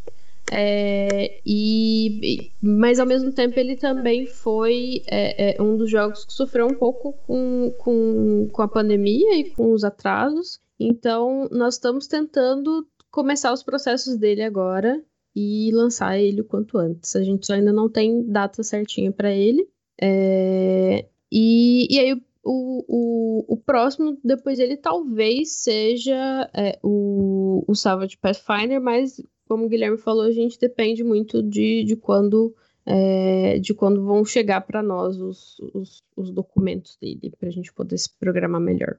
É, só para ter uma ideia, uh, um, um, em que ponto estamos com o Reino Mágico? O texto está feito, está editado, está revisado. Estamos na fase de identidade visual. Inclusive, a gente, a gente chamou para cuidar da identidade visual a Crisiana, que está aqui no chat, que é também a responsável pelo, pela nova cara da linha Castelo Falkenstein no Brasil. E estamos agora na fase de. É, não é captar, né? Fala, é avaliar portfólios de ilustradores para o projeto do Reino Mágico debaixo da cama. No caso, é a dona Nina que está cuidando disso. É, até no, na sexta-feira do pessoal que, que tem meu Twitter deve ter visto, assim, rolou. Eu fui pegar alguns portfólios, né, para algumas coisas que a gente vai ter agora e para pegar os portfólios para a gente começar a estudar pessoas para fazer as artes do, do Reino Mágico, porque esse é o grande. É, é, é, é, o grande trabalho de produzir um jogo nacional, né? A gente tem que fazer arte do zero, a gente tem que fazer a diagramação do zero. É, então, tudo isso entra numa. que é uma coisa que normalmente não entra nos jogos que são traduzidos. É, tirando quando os, os livros irritam com razão o Guilherme, aí ele tem que fazer tudo. Porra, nem fale. Mas fale. É, o Reino Mágico acho que acabou sendo o, que mais, o livro que mais sofreu com a pandemia, né? Porque é um processo muito trabalhoso é, e aí a gente, bem dizer, perdeu um ano de trabalho porque não deu para priorizar no momento, né? A gente tinha que priorizar outras questões para poder entregar os livros que estavam em produção e tal, tudo mais. Mas a gente retomou ele agora. Ele está no planejamento do nosso segundo semestre. É, a gente já vai falar desse planejamento, mas acho que engatilhados tem eles. Mas a gente sempre lembra, o Fernando sempre gosta de falar também. Savage a gente acaba que tem é, algumas, vou chamar de cartas selvagens, uhum. cartas na manga, né, fazer um trocadilho ruim. Mas, por exemplo, o The Last Parsec, ele está pronto. É, então, dependendo de como correr o segundo semestre, daria para a gente fazer um lançamento relâmpago de um The Last Parsec, tipo a gente fez do The After Ragnarok. É, tem outros títulos de Savage, que são livros pequenos, assim, que a gente consegue lançar e que dá para maleabilizar. É que hoje como a gente tem bastante título para trabalhar, é, não dá para a gente fazer mais como a gente já fez em outros momentos, de lançar tipo vários livros de Savage seguidos. A gente precisa dar uma girada, mas sim, Savage sempre tem boas opções, né? É, o, o Maré perguntou do Mítica. Em que pé que tá o Mítica, Guilherme? Ah, Cara, o Mítica tá parado, porque a gente tem que fazer algumas mudanças no texto ainda, e, e assim como o Reino Mágico debaixo da cama, ele precisa é, ter toda a produção de imagem, de ilustração. Então, é, a gente, entre os dois, a gente priorizou primeiro o Reino Mágico, e depois a gente volta pro Mítica, provavelmente para o ano que vem. Tá? É, de qualquer maneira, esses dois livros vão sair para Salva de Ouros. Beleza, e a última pergunta desse bloco aqui, para a gente falar do próximo financiamento e entrar na, nos lançamentos. É, podem falar um pouco sobre o futuro do The Dark Eye na editora? O que, que a gente está pensando para o The Dark Eye? É, você quer começar falando? Quer que eu fale um pouco e sem emenda? É para mim isso? É para você. Não, cara, pode, Pode você falar. que tá, você que tá em love aí, você que tá apaixonado por The Dark Eye. É, assim, pessoal, The Dark Eye. A gente está planejando entregar o PDF agora, né? Com as aventuras e tal. É, a entrega do livro vai ficar um pouquinho mais para frente, entrega do livro físico. Esqueci qual é o mês, é junho? É, julho? Não lembro agora. É, e aí, assim, a gente já tem na pauta, a gente já conversou sobre como trabalhar, principalmente o almanac e o bestiário que a gente entende que são é, livros essenciais para o jogo, mas ao mesmo tempo, o The Dark Eye ele é um jogo complexo de ser trabalhado, é um jogo é, a parte da diagramação é pesada, é, não é um jogo que a gente produz ele tão rapidamente. Então a gente ainda não definiu como vai ser trabalhado. O que vai, vai. A gente já pensou, por exemplo, em fazer é, um financiamento rápido, é, viabilizando inicialmente em PDF, pelo menos, o almanac e o bestiário, para já servir de suporte para o livro. E aí, dependendo de como esse financiamento escalar, a gente ter as metas impressas. Pensamos em fazer isso através de uma pré-venda. É, então, a gente está na fase de estudar como, vai, como virão esses suplementos do The Dark Eye. Acho que é, com o lançamento agora do PDF e a chegada do livro físico, o The Dark Eye já ganha um fôlego, então isso já vai ajudar a gente a enxergar um pouco melhor o, o rumo que a linha vai tomar. Que eu volto a dizer, o The Dark Eye foi o primeiro jogo que a gente lançou depois do início da pandemia. Na época estava tudo parado aqui. Eu não lembro se alguma outra editora chegou a lançar fazer algum financiamento antes ou se a gente que retomou essa parada, mas era um período conturbado é, é, na vida de todos, na cabeça de todos, economicamente.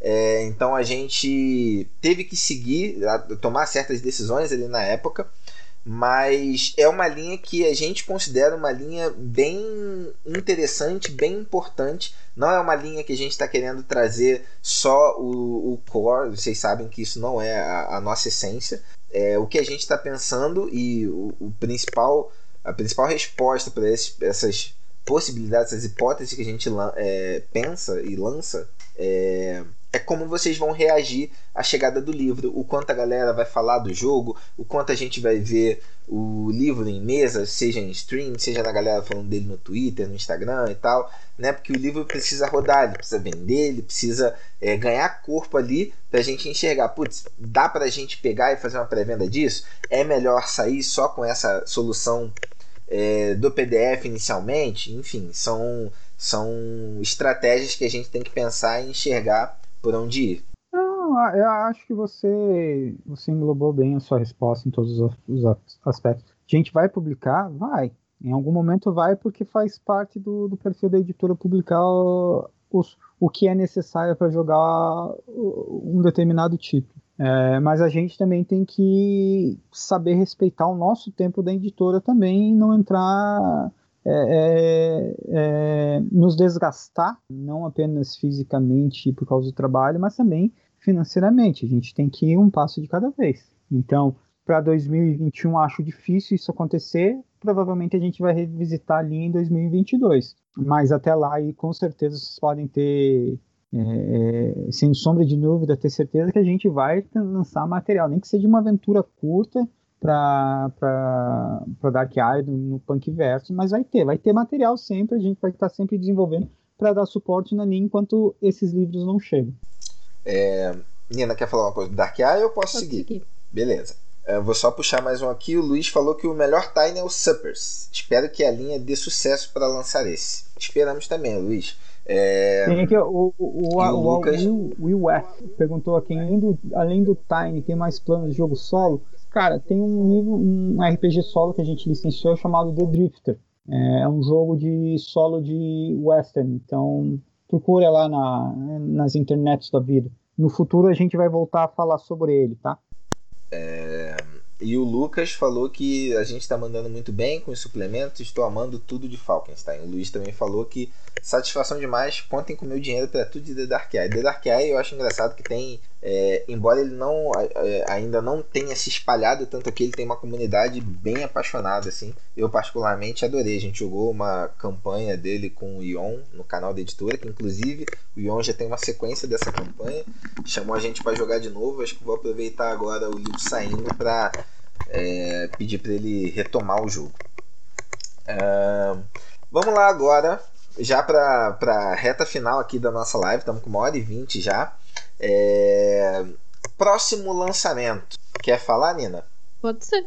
É, bom, então, para quem conhece, para quem não conhece, o próximo lançamento da Retropunk para é, para esse semestre, né? Ainda é junho, é. ainda é o primeiro semestre. É, é o City of Mist, que já tem uma comunidade bastante engajada. É, já tem gente jogando City of Mist em streams por aí. É, tem pelo menos dois canais que a gente já sabe que estão jogando. É, e, e, e assim, ele é um jogo onde mitos e lendas e histórias de contos de fadas vieram parar num, num cenário urbano em pessoas comuns do, do, do dia a dia, né? E ele tem uh, as referências mais óbvias para ele, para mim, seriam Fable, a, a, a HQ, é, o, o Wolf Among Us e toda, toda, toda a linha do jogo. E eu talvez seja um pouco discutível, mas eu acredito que o Once Upon a Time também tem bastante a ver, porque é tudo essa questão de, tipo, é, é, histórias de contos de fada tomando vida numa, numa história urbana. É, e, e assim, muita gente está empolgada, a gente também está empolgada. Ele é o. Ele é provavelmente o lançamento mais promissor desse, desse semestre, ele é o grande lançamento desse semestre. É, e então, assim, ele é esse tipo de jogo para você jogar, tipo, poxa, eu quero ser a, a, a versão urbana da, da, da Úrsula, da, da, da, da Pequena Sereia, saca? E, e, e, você vai ter que lidar com essa cidade meio quebrada, cheia de problemas, etc. Então ele tem muito dessa, dessa ligação entre os personagens e da história no meio da cidade caótica. É, e a gente vai ter o, o quick start dele saindo logo logo. É, a, nossa, a nossa previsão é lançar ele dia 7, não é isso? 7 de junho. Ah, uhum. é isso. A, a Cris lembrou aqui. Ele é PBTA, então ele é Apocalypse World Engine. Então, para quem já conhece, para quem não conhece, é, no resumo do resumo do resumo, é um sistema que tem muito a ver com, com os movimentos que, que, que, você, que o seu personagem pode ter. Você tem arquétipos de personagem que você define, customiza um pouco a sua ficha, mas você está dentro de um, de um arquétipo de personagem com algumas possibilidades. O que você mais customiza é as suas relações com outras pessoas e personagens do cenário. É, e ele usa ele usa sucessos, sucessos parciais, né? Tanto que para quem conhece o Retropunk, aquele sucesso parcial do, do Retropunk, que ah, com de 3 a 4 você tem um sucesso com uma falha, de 7 a 8 você tem um sucesso assim assim. Isso vem do, do PBTA, isso é herança do PBTA. É, então, assim, é um tipo de jogo, essa mecânica é muito conhecida pela galera.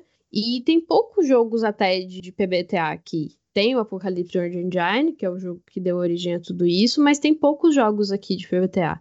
Então, assim, poxa, é, é, eu acho que é um jogo que tá todo mundo muito empolgado. Quando nós fomos fazer a revista para ele, sim, vai ter revista para ele, vai ter Quick Start e vai ter o financiamento coletivo. Então, é, é já uma porrada de conteúdo para vocês poderem conhecer o jogo é, e jogar dinheiro na tela, que nem o pessoal tá falando aqui. É, então, é, o Big até lembrou que é, é, o, é o primeiro PVTA da, da Retropunk. É, então, ele vai ter bastante conteúdo e quando a gente foi abrir para o pessoal escrever sobre o, o, o City of Mist, a, a, fila foi assim, quilométrica. A gente teve que fechar porque acho que é o tipo de história que todo mundo quer contar, que todo mundo quer mexer um pouco com essa coisa de conto de fadas. É, acho que é isso. ah, eu acho que uma coisa que me atraiu muito no City of Mist, claro que ele tem muito desse lance do Fable, enfim, é, esse lance neo-noir que ele tem de, de detetive, detetivesco, enfim, de você buscar, porque a cidade das, a, a City of Mist, a cidade das brumas, ela te dá um mistério, ela, ela te, te direciona a, a, a desvendar alguma coisa, que esse é o multi do jogo, né?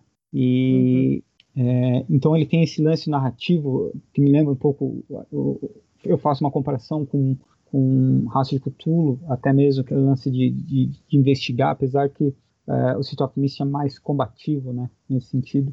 E uhum. mais uma coisa que me atrai muito é, nele é que não é só, apesar que ele tem muito de Fable, muito de Wolf Among Us, Once Upon a Time, é, o conceito dele não necessariamente precisa ser só uma pessoa, tem que ser uma pessoa, uma entidade, ele pode ser apenas um conceito como justiça, como lealdade, e isso é o, o, o, o teu mitos, né? Isso que é o que te dá o poder, o que vai te direcionar em frente para você é, auxiliar a cidade a descobrir o mistério.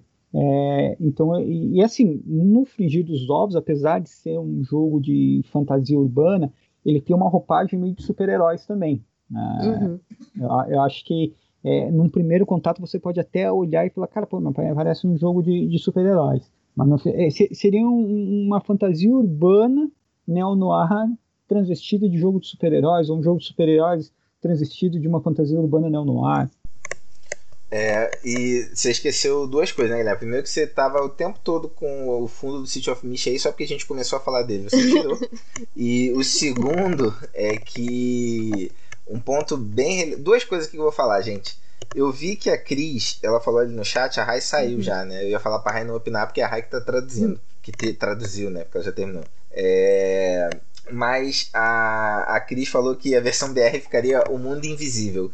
Por curiosidade, joguem aí no chat. É, vocês gostam de nome traduzido de jogos? Que uhum. hoje mais cedo rolou uma brincadeira também com o nome do The Dark Eye. Que como é que ficava, Nina? Ah, The oi, Dark Eye. Oi, trevoso. Oi, oi, oi das trevas. Exato. Então eu quero saber a opinião de vocês, se vocês gostam de, de nome traduzido ou não. É... E um, uma parada que porra, o City of Mist é demais da conta de louco. É que pensa num livro bonito da É, porra. no- as ilustrações, gente, Nossa, são maravilhosas. mano. Maravilhosas. É, é aquele livro que. O, o, o, o, o estereótipo do RPGista que gosta de colecionar, gosta de ter o livro para abrir e fica. Ah, meu Deus, olha meu livro, que maravilhoso. É, o City of Mist tá, tá pra isso aí também, porque é muito. É, então, ele, cara, tem, ele tem uma pegada quadrinho, meio. Isso que eu ia comentar. Ele tem, eu- eu acho que esse, esse charme que ele tem, que daí ele te direciona a, a pensar o jogo que é um jogo de super-heróis, é essa pegada de ilustração meio quadrinho que ele tem fazendo esse paralelo, esse link com esse universo. É, deixa eu só fazer um resgate aqui, ó. O, o Maré gosta do nome traduzido, o Luiz também. A Cris, mas o Mundo Invisível é uma série, que é exatamente a pegada do City of Mist. Ah, tá. Mundo não, Cidade Invisível, não é, Cris? Você tá falando da, da série É. lá da Netflix, é verdade. A pegada é bem, é bem City of Mist. O John Bogé disse que gosta, porque gosta de tudo em português, então se o John gosta, Ah, acho que essa Eu, deve ser a forma eu- eu também correta. sou a favor de tudo em português, tá ligado? Só que tem coisas que eu acho que daí a gente entra na, na ilustração, que tem coisas que é, é TM, né? É trademark, e tem coisas que não são. Por exemplo, Salvajoso de Deadlands você não pode traduzir porque eles são TM, é um trademark. É, Raça de Cthulhu não é. E, pô, Raça de Cthulhu tem todo sentido traduzir. Uhum. City of Mist, ele tem aí um, um- um meio termo. É, se eu for traduzir, eu traduziria como Cidade das Brumas, que é o que é na verdade, né? É, mas aí, fica chamativo, não fica chamativo? Cida- é, é- é complicado porque acho que Cidade das Brumas acaba ficando uma coisa menos urbana do que É. ele deveria passar. Então tem essas, essas problemáticas. E tem uma problemática de, de força da marca também. Tem algumas marcas que elas são tão fortes que acaba sendo difícil você traduzir, né? Então, então ainda tem ainda tem essas, es- essas coisas assim que tudo, tudo entra no jogo da gente conversar e ver e ver o que compensa. Tiny Dungeon é um dos que é desgramado pra traduzir, né? É dungeon pequenininha, dungeonzinha. Vamos jogar uma dungeonzinha. Então, é, como é, Dungeonzinha. É, conhece esse jogo? É Dungeonzinha. É, o For Não, Against também. Vamos jogar um 4 contra Não, mas então, mas o, o, o For Against Darkness é um... É, é, Não, na verdade, eu tava pensando. Mas é um, é um outro exemplo que a gente não pôde traduzir. E daí a gente pega e coloca o subtítulo, edição brasileira, e traduz o For Against como Contrabismo. O, eu tava pensando aqui, na verdade, a gente até tá falando besteira, porque nem dungeonzinha ficaria. Ficaria masmorrinha. Masmorrinha. Masmorrinha. Mas- Masmorrinha, masmorrinha. dungeon tá em inglês, masmorrinha. Vamos jogar uma masmorrinha aqui. Caverninha, É, caverninha deixa eu ver. Caverninha. Deixa eu ver o que mais que a galera falou aqui. É, gosto, gosto. Ahn, gosto do nível de tradução de Portugal, que é aquele que fica bem trash. É, título eu acho que não, não gosto. Ahn, ó, o Luiz falou que pagaria muitos dinheiros para ter um escudo do mestre escrito O Olho das Trevas. E eu leio isso daqui, na minha mente, eu ouço aquela musiquinha do título do Caverna do Dragão. Que ele fala, o olho do observador. É, eu, eu ouço falando o olho das trevas. É, versão brasileira, gota mágica. De, qualquer maneira, a gente vive muito no. é, Essa, essa diferenciação que a gente tem de terminologia entre inglês, português e até mesmo alemão, inglês, é, aí nos obriga, às vezes, a fazer algumas adaptações que nem sempre o pessoal gosta. É, é, é complicado. Por isso que a gente preferiu deixar o The Dark Eye, porque The Dark Eye.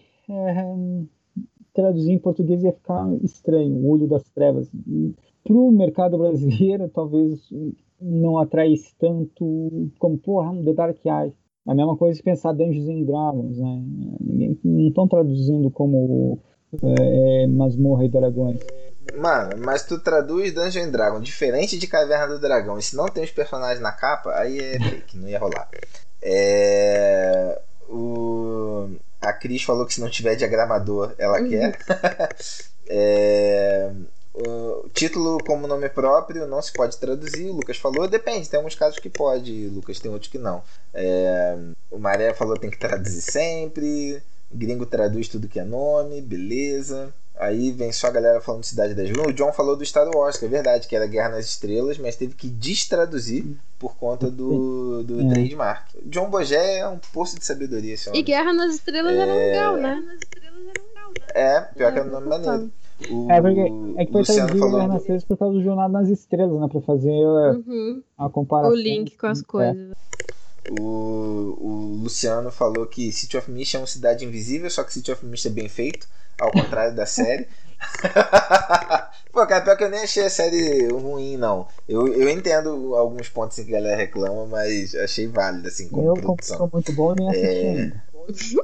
é, novidade. Uma galera curtiu aqui o Masmorrinho, Dungeonzinha. Ainda dá tempo da gente traduzir o nome do e fazer sucesso.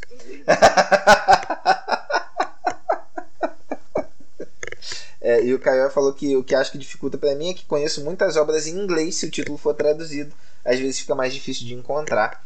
E isso é bem verdade. É, galera, agora seguindo para último tópico aqui, antes da gente encerrar com mais perguntas. Se vocês tiverem mais alguma pergunta, podem jogar aí. A gente tem algumas aqui já separadas. É, segundo semestre, Marina, você quer passar aí por alto o que, que a gente tem programado para o nosso segundo Vamos lá. É... Então, para o segundo semestre, nós ainda não temos as datas fechadinhas, é... mas nós temos depois do City of Mist o Brancalônia, né? Que é, eu vou deixar. Esse eu vou deixar o Guilherme explicar melhor, porque eu ainda tenho certas dificuldades de entender ele porque tem algum negócio de cinema italiano que eu não entendo nada, eu ainda tenho que, que me aprofundar nessa parte. a decepção dele. Ah, esses infantes aí são dói. Ah, é assim, para quem é da minha geração, ali dos anos 80, cresceu assistindo os filmes do, do, do Clint Eastwood, Faroeste com Clint, do Clint Eastwood como é, Por um Punhado de Dólares, o, o Bom Velho Feio, Bom Mal e Feio. É, enfim, e os filmes também do Terence Hill e do Burt Spencer, é, também com esse foco, é, é West. Então, assim, ele, ele é um jogo sujo, sujo no sentido, tipo, é, é, que você não é um cara bom, você é um, você é um bandido, né? você é um canalha, como, como sugere o livro. Só que você é aquele cara que acaba fazendo tudo pro bem, mas não deixa de ganhar, querer ganhar dinheiro com, com o negócio.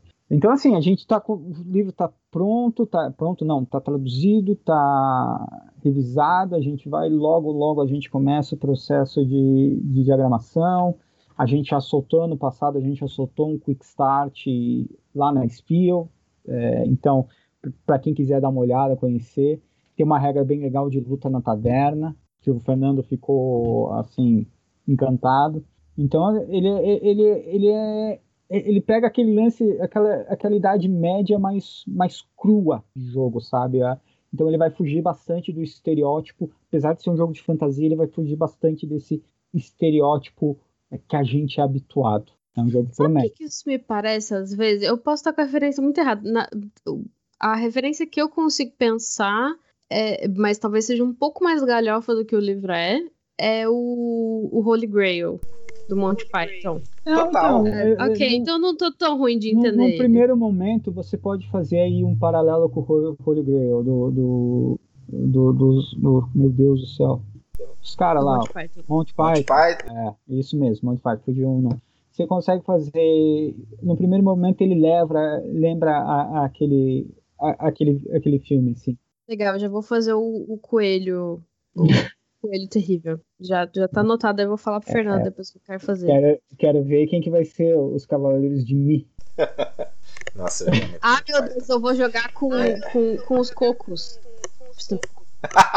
os cavalinhos, né? Super, super vou jogar com Enfim, agora estou mais envolvido. Vai lá, Nina. É, o livro, o livro é, as artes do livro são maravilhosas, assim, é, é, é são espetaculares, espetaculares. E vai ser o nosso primeiro livro para D&D. Primeiro livro para D&D, provavelmente pré-venda.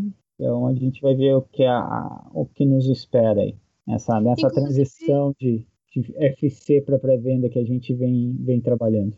É, inclusive tem uma amostra dele já no, no site, né? Isso, é não, um... não na loja, no é. site, na área de download, vocês conseguem já dar uma olhada no, no Brancalônia. Sim, sim. É, a gente não sou na Spill, inclusive, né? Isso, foi, foi. É, bom, e aí, seguindo o Brancalônia, nós temos programados a trilogia de aventuras de, de rastro. É, aí a gente já está entrando no, no planejamento do segundo semestre, já, né? É, isso já é segundo semestre. No segundo semestre também nós vamos, nós temos planejado o Ultraviolet Grasslands, que é um jogo muito maluco a Alana Dilene que tá traduzindo. E assim, as coisas que ela me mostra de vez em quando, meus amigos, que maluquice. Ah, é... o, o VG tem cara da Retropunk. Tem, total. até a... Me empolguei tanto que eu tava no mudo aqui falando. O VG é psicodelia pura, é, é chapação, é muito louco. Tenho muita curiosidade de ver esse jogo em ação. Ele, ele é muito, muito maluco, assim. É, e nós temos o Rei Amarelo. É, tem, né? A gente já comentou do, do Reino Mágico. E, né? A gente ainda não sabe exatamente a ordem desses, desses lançamentos. A gente vai dando mais informações assim que nós tivemos tudo fechadinho. Alguns, como eu falei, né? Alguns já estão, inclusive, em processos de, de tradução. O Rei Amarelo já está começando. É, o VG também já já está começando. Como nós falamos, o Reino Mágico a gente está né, começando o processo editorial dele para decidir como que o livro vai ser, quais são as artes, quem vai fazer as artes. Então, estou olhando tudo isso. É, e a trilogia de aventuras do, de, de Rastro também tá, tá começando a traduzir já. Então, a gente já está assim, enquanto a gente está aqui se divertindo e comemorando aniversário, a gente também está trabalhando que nem um reloginho, assim. É, e, por exemplo, o Brancalone acho que já está 100% pronto, né? Sim. É, falta de alienação, né? É, que é a parte do Guilherme. Quando eu falo que o Guilherme não trabalha, vocês não me ouvem. Mas, enfim, o livro já está pronto aí, falta só diagramar. é, o, o VG já, já começou. Que, todos esses acho que não, nem tá começando, né? Já começaram, né, Nina? O, a, a, trilogia de aventuras acho que falta uma só, o Rei Amarelo. Porque a gente já tem na nossa cabeça assim, um, um planejamento deles mas como tudo está em andamento, a gente vai vendo assim, putz, tem alguma coisa que vai, os, os tradutores vão conseguir, porque às vezes tem uns tradutores que vão mais rápido que outros e tal, então isso pode influenciar a ordem com que eles virão, por isso que a gente não está dando ainda é, datas fechadas, mas tudo já está uhum. em produção seguindo esse, esse ideal nosso de, putz, trazer os livros já é, é, pré-prontos, já começar pré-venda o financiamento, liberando para vocês os PDFs, enfim, é, esse é o, é o ideal. Vocês querem falar mais alguma coisa dos lançamentos ou posso trazer ó, as últimas perguntas só, aqui? Ó, do Nicolas falou: quando for jogar Brancalone, só vai dar personagem cara de Bud Spencer e Terence Hill. O livro é com o Terence Spencer e o, com o Bud Spencer e o Terence Hill. Ele, eles estão no livro, fato. Hum. Aí a, o Vendo Maré, ah, Troika tem cara da Retropunk. Cara, a gente foi atrás do Troika, mas já tem uma editora que licenciou o Troika. Quem licenciou, não faço a menor ideia. Hum, Posso? É... Ah, desculpa. Eu só, só quero contar, assim, é, que o, o VG tem uma parte que você tem ervas daninhas vingativas. É, é só isso que eu vou dizer. Então, o VG, acho que ele é o caso principal de traduzir ou não traduzir. Porque o nome dele em inglês já é complexo. Ultraviolet Grasslands. Não é, cara. Pradarias é, ultravioleta, cara. É, é, quase não sai. Não, podemos chamar de Campina também. Campina ultravioleta, ó. Uh, eu, eu gosto, eu gosto do, do, da opção de tradução dele. Porque ultravioleta é palavra legal. É, ó, ao invés de falar o VG, a gente fala CUV. Ou PUV, cara. O problema de falar PUV é o cara começar a pensar em POV, entendeu? Mas aí não tem nada a ver. Ai, Deus. A gente, a gente precisa amadurecer esse pensamento. É, exato, exato, exato. É, e, ó, o Maré deu uma ideia boa. Uma campina muito louca. É um... Representa bem. o pior é que assim, no post ano passado, quando a gente anunciou, a gente colocou lá é, UVG, Padaria Ultravioleta. As pessoas criticaram, porque a gente estava usando padraria ultraviolenta. Grassland é padra, pradaria. Palavra complicada, né, cara? É isso que, é, isso é que tu falou que era tranquilo. Não, é tranquilinho. Muito, não ajudou muito também, não. É. Eu, acho, eu acho que a gente entra um pouco nessa coisa SBT. Eu, eu acho que seria legal ter um, um, um subtítulo em português pra ele. Assim. É, não, é por isso que eu vou falar, cara, eu deixaria. É. é porque na verdade é, é Ultraviolet Grassland and the é, Black City, né? Não, não é o nome. Ele é o VG and the Black City. Veio mais um nome bom ali que é Uma Tundra Aloprada. é. Parece não sessão, um filme de sessão da tarde, justamente. É, vou entrar aqui então nas últimas perguntas. É, as perguntas que a gente pegou aqui das redes. É, o Miguel perguntou qual é a receita secreta da Retropunk para conseguir tantos títulos e lançar tanto material com sucesso, inclusive em tão pouco tempo. Ô, Miguel, obrigado. A gente falou já um bocado aqui né, do processo produtivo e tal. Acho que o principal foi essa reorganização que a gente fez e, e o inconformismo nosso mesmo, né? A gente não gosta quando atrasa um produto ou coisas assim. É, eu vou, alguns eu vou pulando aqui, outros eu abro para vocês para a gente rapidinho, para a gente também não estender muito mais, tá? É, o Gustavo Baldez, quero agradecer a vocês por furar a bolha do D&D. É, com vocês descobri muito do que hoje coloco em mesa. Obrigado mesmo. Aqui mas, o Guilherme fica feliz, Nina fica feliz. É, e eu acho que é importante mesmo a gente conseguir é, furar a bolha do D&D. É, não é acabar com a bolha do D&D, porque eu acho que ela nunca vai acabar, mas sim é importante que as pessoas conheçam outros jogos, joguem outras coisas, até para poder melhorar seus jogos de D&D. É, no final foi por isso que a editora surgiu, né? A intenção era mostrar que existia vida além do D&D da fantasia, fantasia medieval padrão. É, o King of Wakanda ele fala a minha iniciativa Tiny Dungeons, para me sentir falando com o Nick, com o Nick Fury aqui, iniciativa Tiny Dungeons. é, falta vocês trazerem suplementos, a gente falou deles aqui hoje já, King of Wakanda, mas beleza, valeu. O Maximilian falou. Só tenho que elogiar essa linda editora que me trouxe tantas felicidades. O pessoal tá amoroso nas redes, né? No RPG e muito mais. Parabéns a, a todos. A gente é amado. É verdade. Parabéns a todos da equipe, vocês merecem muito. Valeu.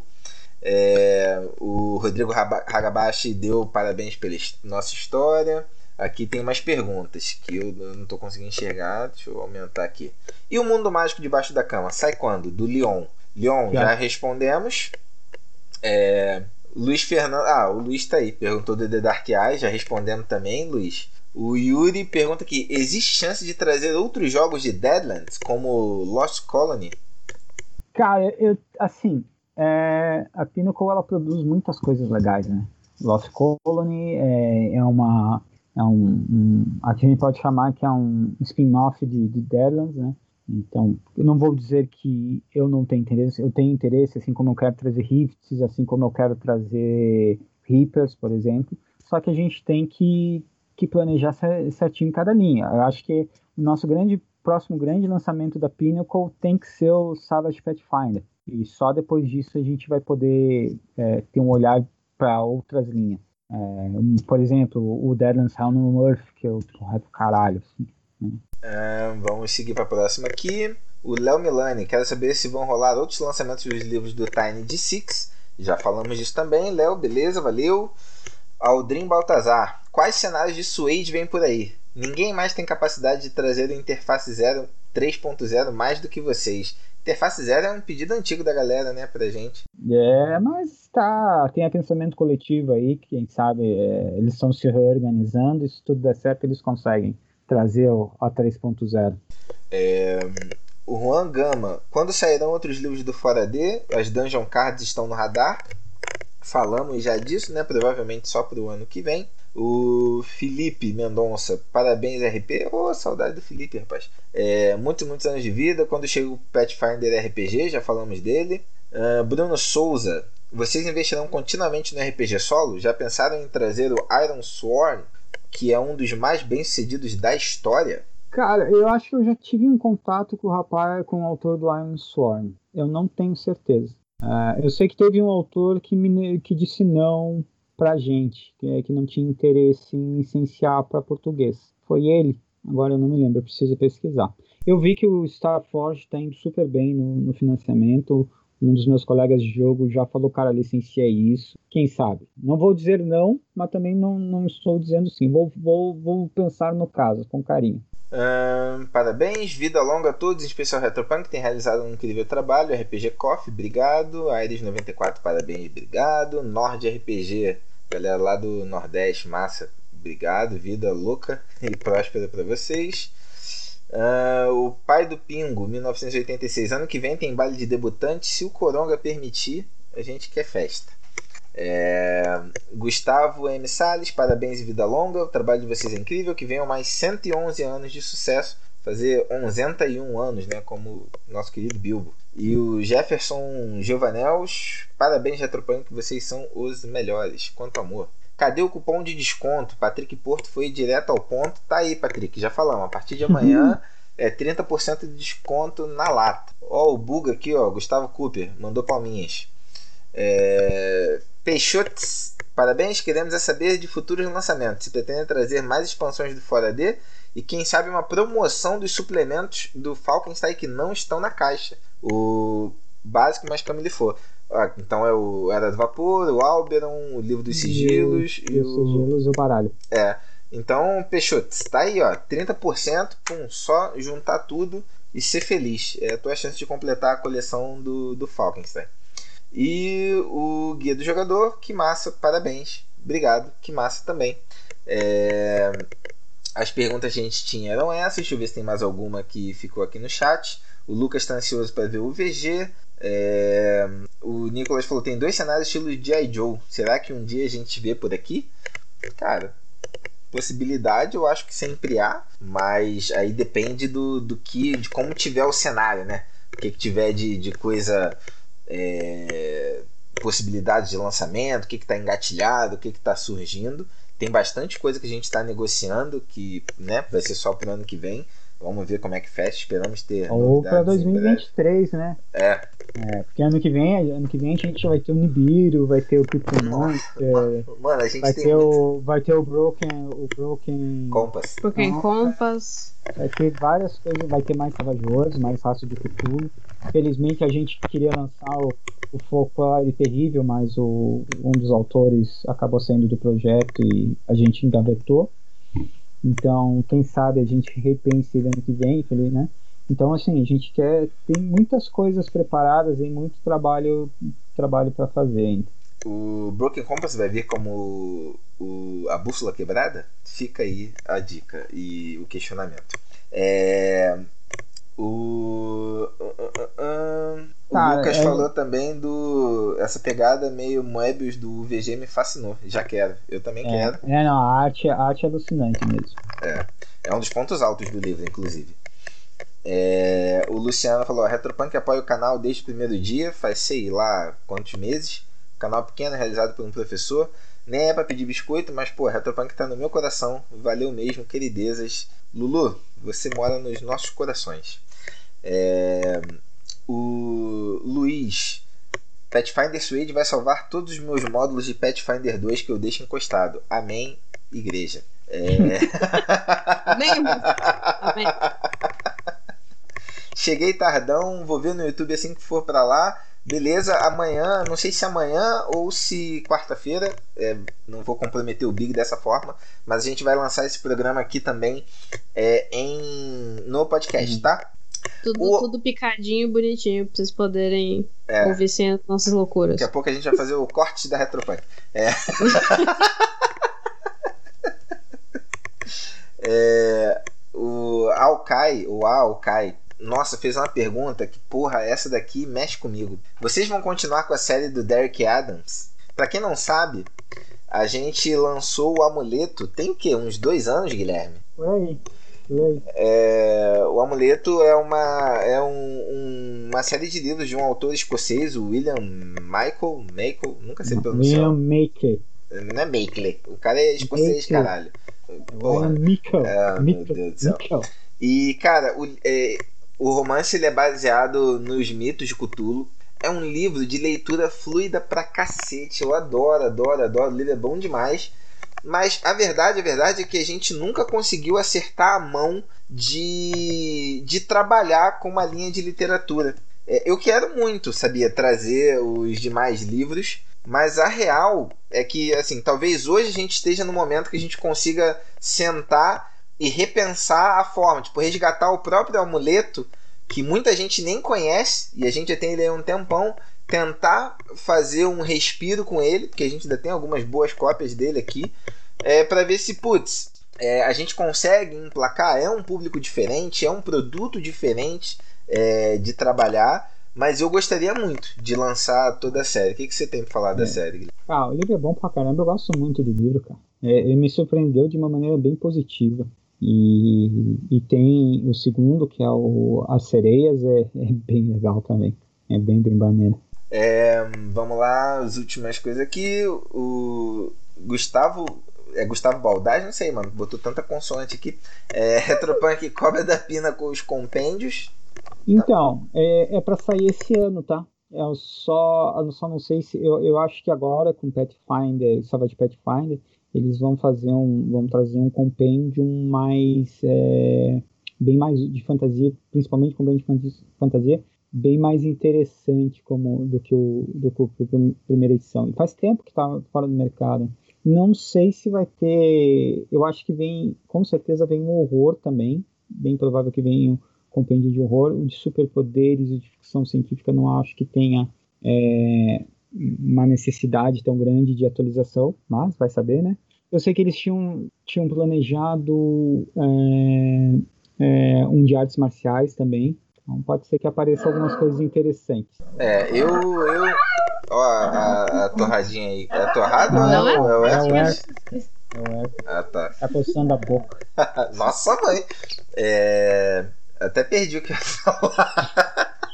ah, é que eu acho que com o Pathfinder esse deve ficar só pro ano que vem. Mas enfim, vamos ver como é que anda. É... Aí o Nicolas falou que vem para biscoitar mesmo, que a Retropunk é só love. É, outra pergunta seria se vocês pretendem trazer mais literatura.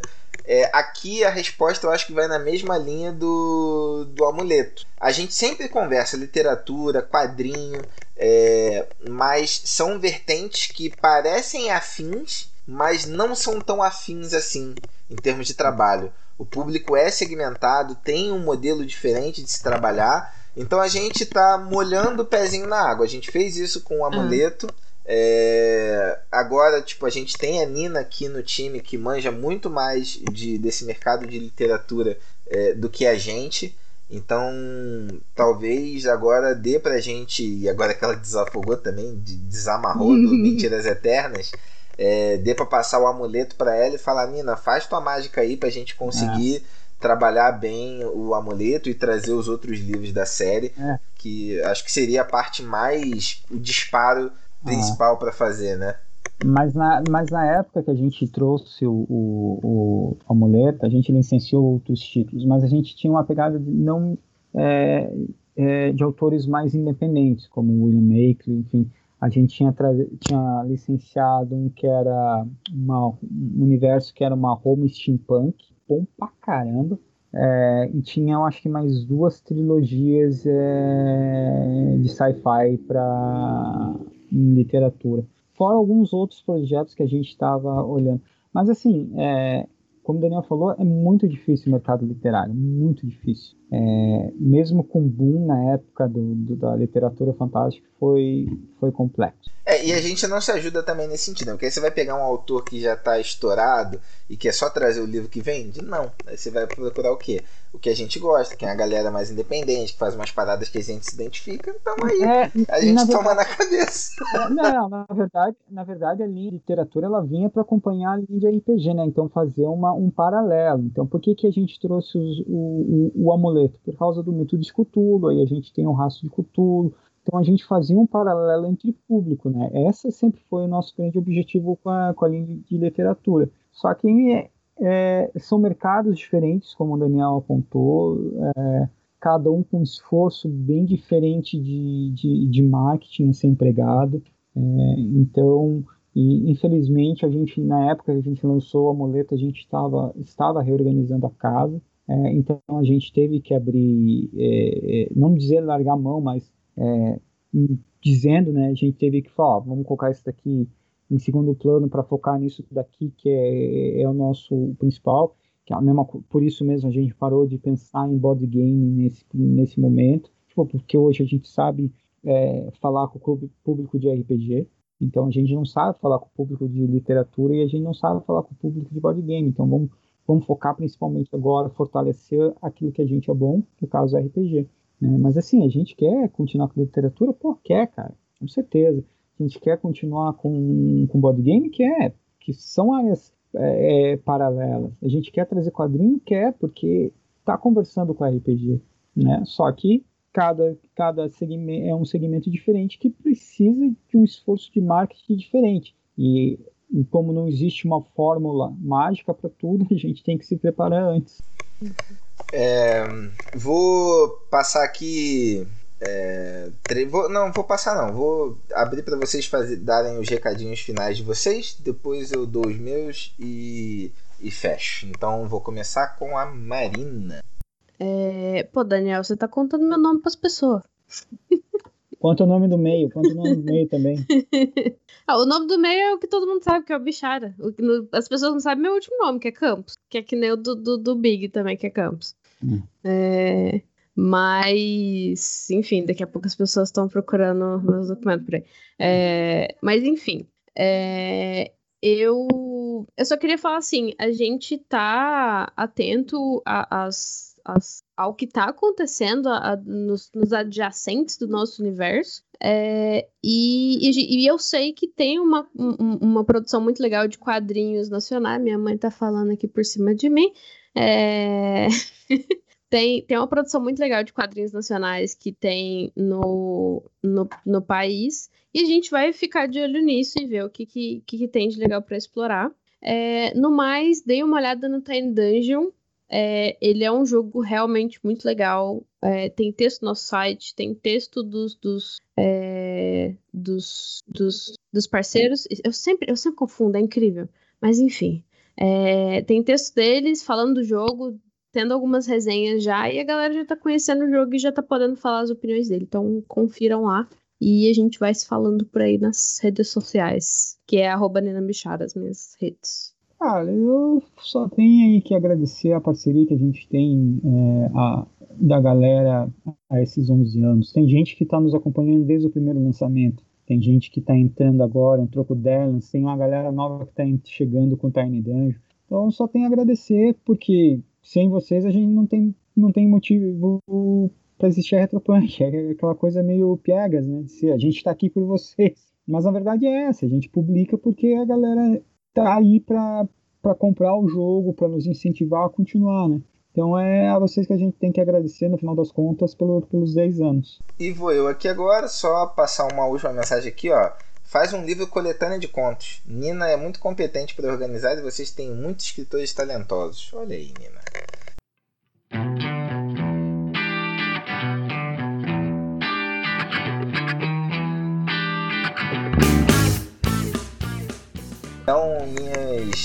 Minhas, três últimas mensagens. Uh, a primeira é aproveitem o Tiny Dungeon, aproveitem a, a semana do o mês de aniversário da Retropunk, os descontos. É, a gente gosta muito também quando consegue proporcionar para a galera mais acesso a tudo. É muito bom ter esses momentos de, de trocar ideias com vocês mais diretamente, né?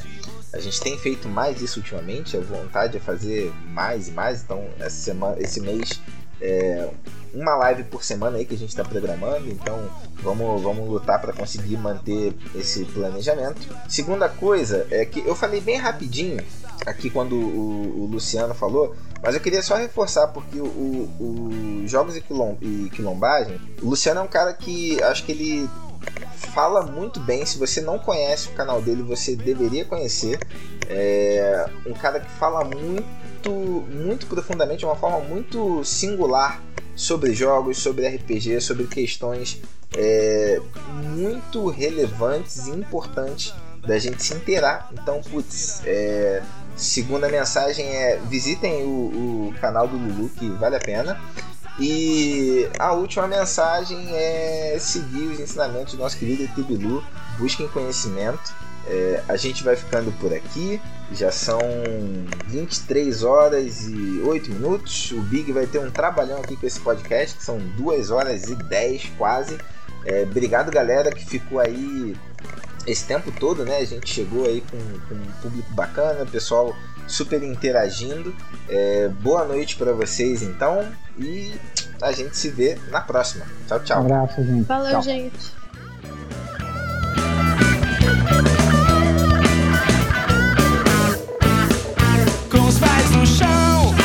Cabeça lá na lua.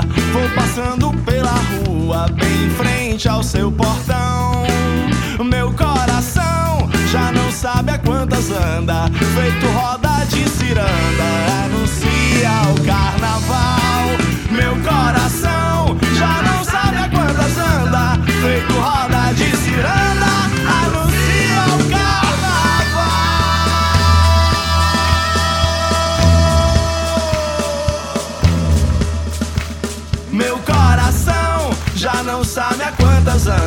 feito roda de ciranda, anuncia o carnaval, meu coração.